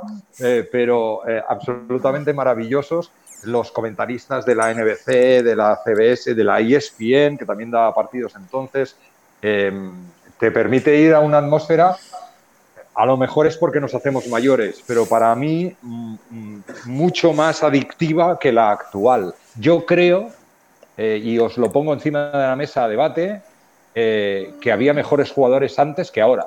Ojo. Me da la sensación más número, más número de grandes jugadores antes que ahora. Ahí yo creo, eh, Rafa y, Nacho en ese orden ahora, eh, yo creo que ahí juega mucho el hecho del presente y del pasado. Es decir, ahora mismo, eh, con la perspectiva, vemos a muchos mejores, a jugadores mejores de lo que pensábamos que era en el momento. A lo mejor ahora mismo vemos a Russell Wilson, por ejemplo, y no sabemos que es un gran jugador, pero no lo contemplamos como una leyenda. Dentro de 20 años lo veremos y diremos, qué locura de jugador era Russell Wilson. Pero también puede ser, ¿eh? porque era un juego eh, eh, antiguamente mucho más, no sé si llamarlo épico o que llevaba este tipo de, leyendas. Rafa, no sé si, bueno, tú también tienes esa perspectiva, entiendo. Hombre, ya claro, con la edad que tengo, por supuesto, que tengo la misma perspectiva. Pero yo creo que sí, yo creo, creo que ahora hay mejores atletas. Yo creo que ahora son muy buenos. cosa. Eh, que son más rápidos, más pesados. pero había mucha calidad, sobre todo en los años. En todas las líneas. ¿no? Bueno, principio en, todas las líneas. Sí, sí, sí, en todas las líneas. ¿eh? Sí, sí, piensa, que, piensa que tú ves, tú ves jugar en los 80 y en los 90 a jugadores que son top del Hall of Fame. O sea, eh, si tú preguntas en la NFL a alguna persona con perspectiva, ¿eh? no a un chaval de 17 años que solo ha visto las tres últimas temporadas, a una persona con perspectiva y le dices, oye, el mejor línea de la historia, pues probablemente Anthony Muñoz de Cincinnati estará en esa, en esa lista de los mejores de la historia. Y, Bruce Smith de Buffalo puede estar perfectamente como mejor eh, defensive, eh, defensive end, ¿no? O, ¿cómo se llamaba este defensive end de Chicago? Richard Dent, que fue eh, el, MVP de la, de la, Super Bowl 20 a la que aludía antes, ¿no? O Howie Long de los Ángeles Raiders. Carl Meckenbuck de, Denver con, John Elway presente en tantas eh, finales. ¿Qué decirte de quarterbacks como Joe Montana, como Dan Marino? Me da la sensación de que en los 80 y los 90 ha habido más leyendas que en los 2000, 2010 y 2020, con la gran excepción, por supuesto que sí, de Tom Brady. Sí, Brady, tiramos mucho todos de Brady, Marino, Brice y Rogers, ¿no?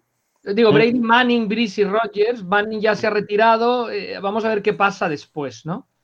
Sí, pero Manning sin anillos, sin tantos anillos. Sí, sí, sí. sí. sí, Bueno, Rogers con uno. Rogers y Brice de momento con uno solamente. O sea, ahí está. Claro. Eh, sí, es lo que ha dicho Rafa para mí. O sea, hay, más, hay mejores atletas. Rafa siempre dice que en los Dragons tenían a un línea ofensiva de 300 libras y, por ejemplo, Beckton, que se ha presentado este año, pesa 364, que es una auténtica locura.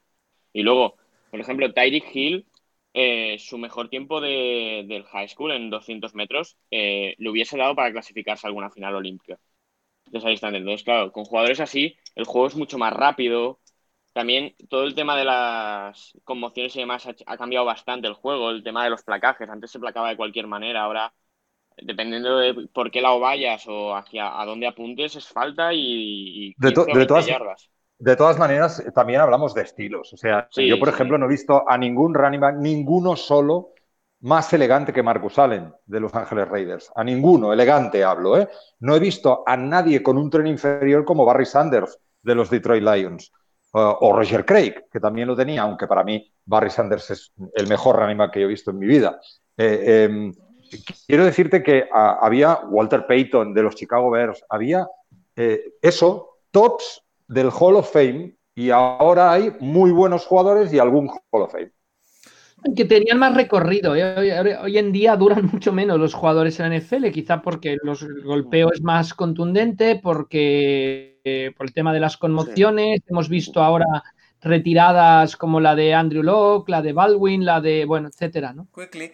Eh, Albert, pasando de un tema de, debate a otro, eh, porque eh, estamos trayendo mayoritariamente a periodistas a esta sección de charlas de off-season, entonces aprovecho siempre para hacer la misma pregunta dependiendo del medio en el que trabajen. ¿Ves viable un formato de radio eh, que hable de, fútbol americano, tal y como está...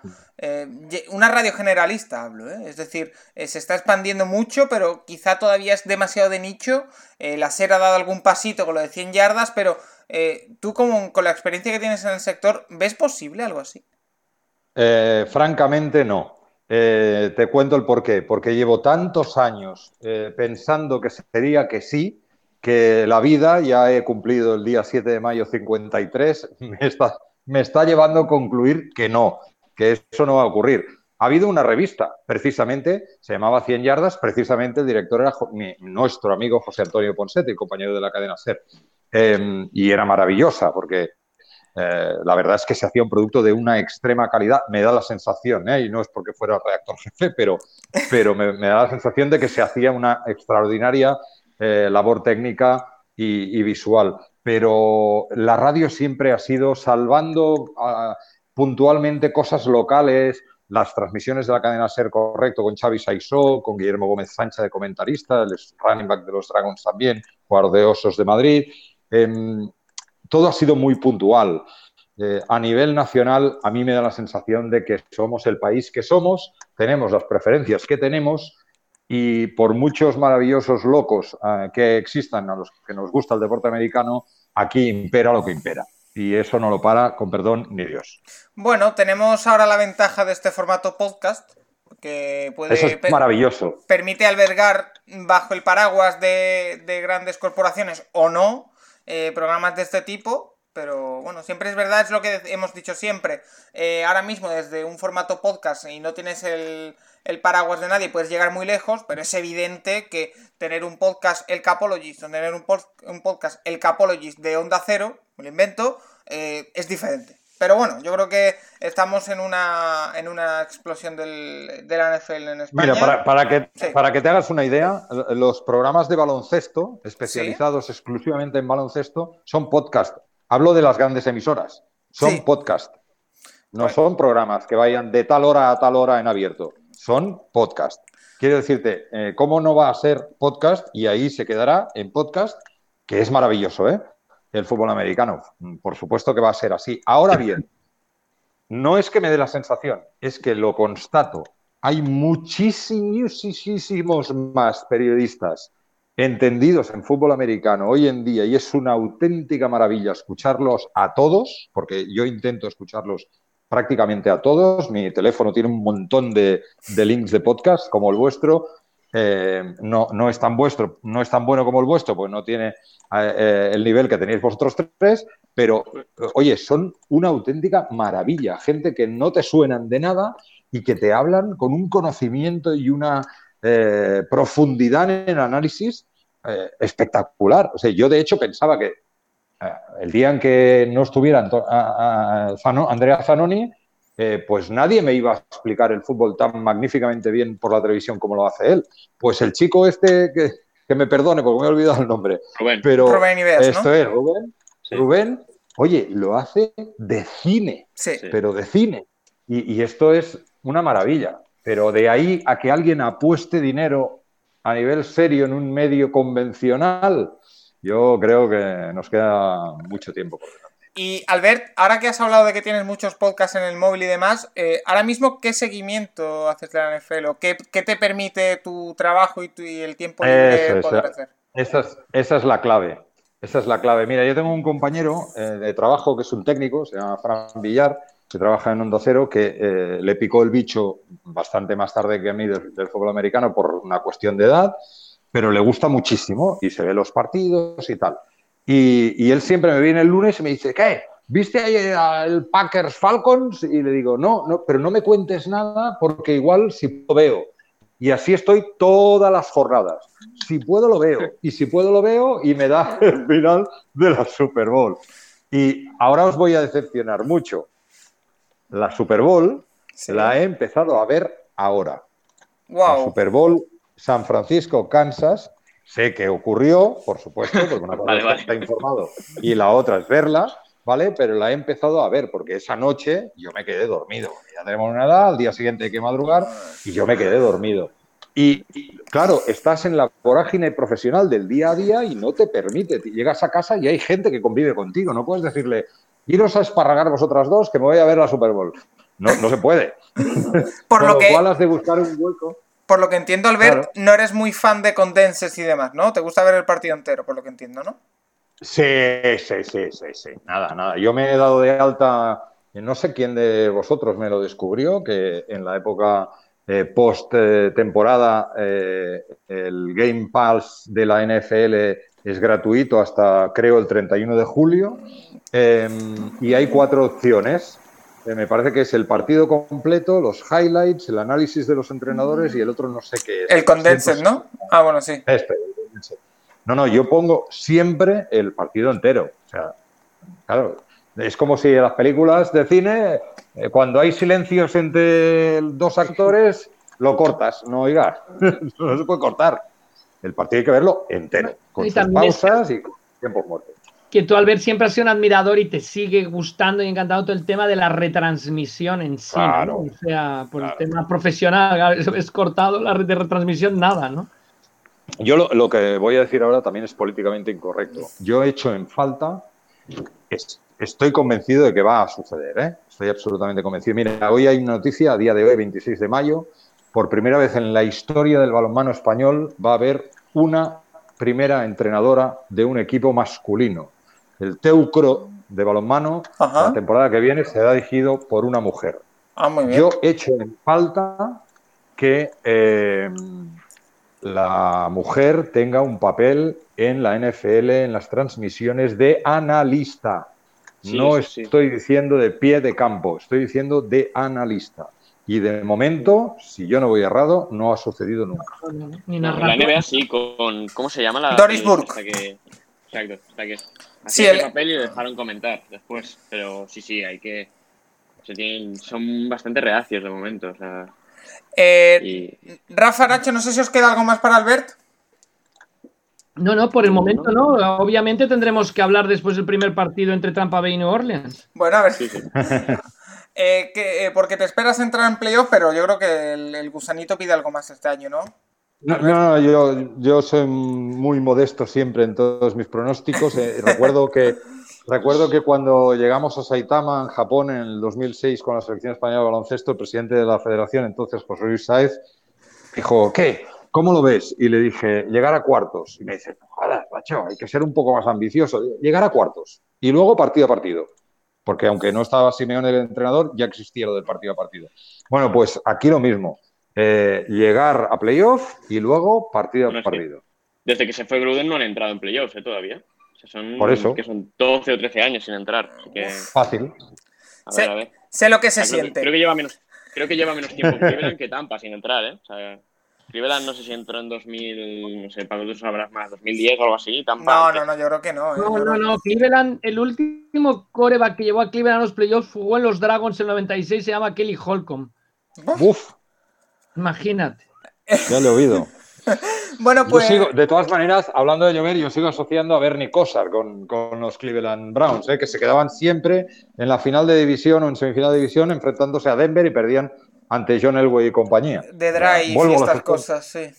Mira, Madre te- pa- eh, tienes dos playoffs Sí, sí, claro. después, las dos, ninguna victoria en playoffs desde Gruden, pero llegan, pierden contra los Redskins en el 2005, ronda de wild card, y pierden contra los Giants en el 2008, también ronda pero- de wild card. Pero todavía Hay una- de entrenador, ¿eh?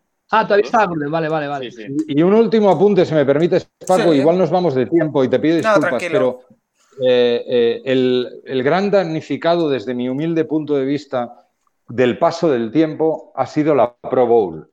Eh, lo de ahora es dantesco, Es es de vergüenza Pues, ajena. Mira, ridículo. Albert, yo quiero partir una lanza en favor de, de la Pro Bowl. Te explico por qué. El, el Por par- Dios, el- el- bendito. es el- malísima. el partido es una vaina. Es una vaina, pero lo ha sido siempre. Sí. ¿Cuál es el tema? No, yo- no, no, no, no estoy de acuerdo, no estoy de acuerdo. Bueno, el- La intensidad, la intensidad con la que jugaban podía ser una vaina, pero tú tenías todos los actores de la temporada allí. Ahora los actores más importantes, que son el finalista y el campeón, no están. Sí. Y luego que se ponen a jugar Elliot y Barkley de, de defensive end. O sea, yo no veo partidos en los que un running back se pone a No, jugar de yo- cornerback o de. yo no de veo-. Paso. No veo, no veo las Pro Bowl, pero a lo que voy y la lanza que quiero romper a favor de la Pro Bowl es que creo que en la NFL lo saben, evidentemente que el partido no sirve para nada y le están dando mucha más fuerza a los concursos esos previos, a los juegos, y eso a Sí, mí pero- personalmente sí me entretiene y sí me gusta. A mí. Bueno, eso, eso también lo ha hecho la NBA, ¿no? Pero al, al final lo Sí, que importa claro. no es el partido de sophomore rookies ni el concurso de habilidades. Lo que importa es el partido del este contra el oeste. Que, por cierto, Sí. también la NBA ha hecho un churro horroroso y ahora son los amigos de no sé quién contra los amigos de no sé cuánto. Sí, es una sí. vergüenza ajena total. Yo es pues que- en la Pro Bowl Sí, igual. bueno, en en la NFL lo intentaron hace, hace unos años. Los amigos de Jerry Rice contra los amigos de no sé quién era el otro, pero. Lamentable. eh, bueno, pero yo, por ejemplo, de la NBA solo veo el sábado. O sea, ni, la, ni el partido de rookies ni el partido de El, los- el yo del último los año estuvo muy bien. ¿eh? El Yo partido solo veo los concursos y ya está. O sea, es que no, los partidos no me interesan nada. O sea, un partido en el que se meten 330 puntos. Yo es Nada. que, yo es que soy muy, muy amigo y muy favorable del, del béisbol, de lo que hacen en el béisbol, que creo que ya lo han quitado hace poco, de eh, que se juegan, eh, se jugaban eh, una conferencia y otra. Nada, nada. eh, nada. se jugaban la, en la ventaja de campo en las finales, Sí, sí. una conferencia no. y otra. Eh, Yo no. En la NFL no se puede hacer, porque evidentemente es un Sí, sitio que- neutral la final, y además eh, se juega al final de la temporada la Pro Bowl, pero el, eso de darle importancia a los concursos, a mí no me parece mal. Y yo creo que al final el partido Sí, pero- de la Pro Bowl está, está mm, condenado a morir y se quedarán solo los concursos. Pero es que al final, los concursos, el problema es que. ¿Qué quarterbacks tienes ahí? Tienes a cuatro como mucho. O sea, es que tampoco. Claro, hacer un torneo pues entre más. Prescott. Bueno, ya, ya es, claro, es lo que tendrías que hacer, pero eh, va a haber muchos que. O sea, hubo un año que tuvieron que llamar a Tyrod Taylor y a Trubisky para que fuesen. Mira, la, eh, la- la porque no Pro quería ir Bowl- nadie. la Pro Bowl casi la, la quitarían. Lo, único es que Sí. lo que sí que tiene bien. la Pro Bowl es el prestigio de ser elegido para la Pro Bowl, ¿no? y, y- y dinero. Y gente que, tiene el contrato. y que es- El formato mejor que tenían era cuando era después de la Super Bowl. Lo que pasa es que costaba mucho para que los jugadores fueran. y que me- me- eh, emitir la Pro Bowl es mejor que no emitir nada. eh, Sí, para claro. ellos económicamente. Entonces, y quedar una semana ahí en medio de la Super Bowl, un aperitivo así. Bueno, eh, también el glamour y todo el tema influye. Eh, Albert, lo dicho, lo- hemos tenido la- tenemos la ventaja, mira, otra ventaja del formato podcast, de que lo del tiempo que habíamos hablado era solo estimativo y para que no se te hiciera demasiado pesado, pero estamos aquí, llevamos 45 minutos y yo como si hubiera me hubiera, bien. tirado, me hubiera tirado 45 minutos más. Pues oye, guárdatelos que puede que haya segundo capítulo, que el verano es muy largo. Eh, Albert Arranz, un auténtico placer tenerte aquí en el Capologist y lo dicho, esperemos que no sea la, la última vez que te tengamos por aquí. Pa- Paco Virués, eh, Nacho Cervera, maestro eh, Rafa Cervera, hasta cuando queráis. Un abrazo fuerte de un suscriptor. Gracias, gracias. Y al, al resto, a Nacho, a Rafa, al resto de oyentes, emplazaros como siempre a la semana que viene, donde volveremos eh, con otro programa más eh, para seguir hablando de lo mejor de la actualidad o no de lo que nos deje la NFL. Hasta la semana que viene. Hasta luego.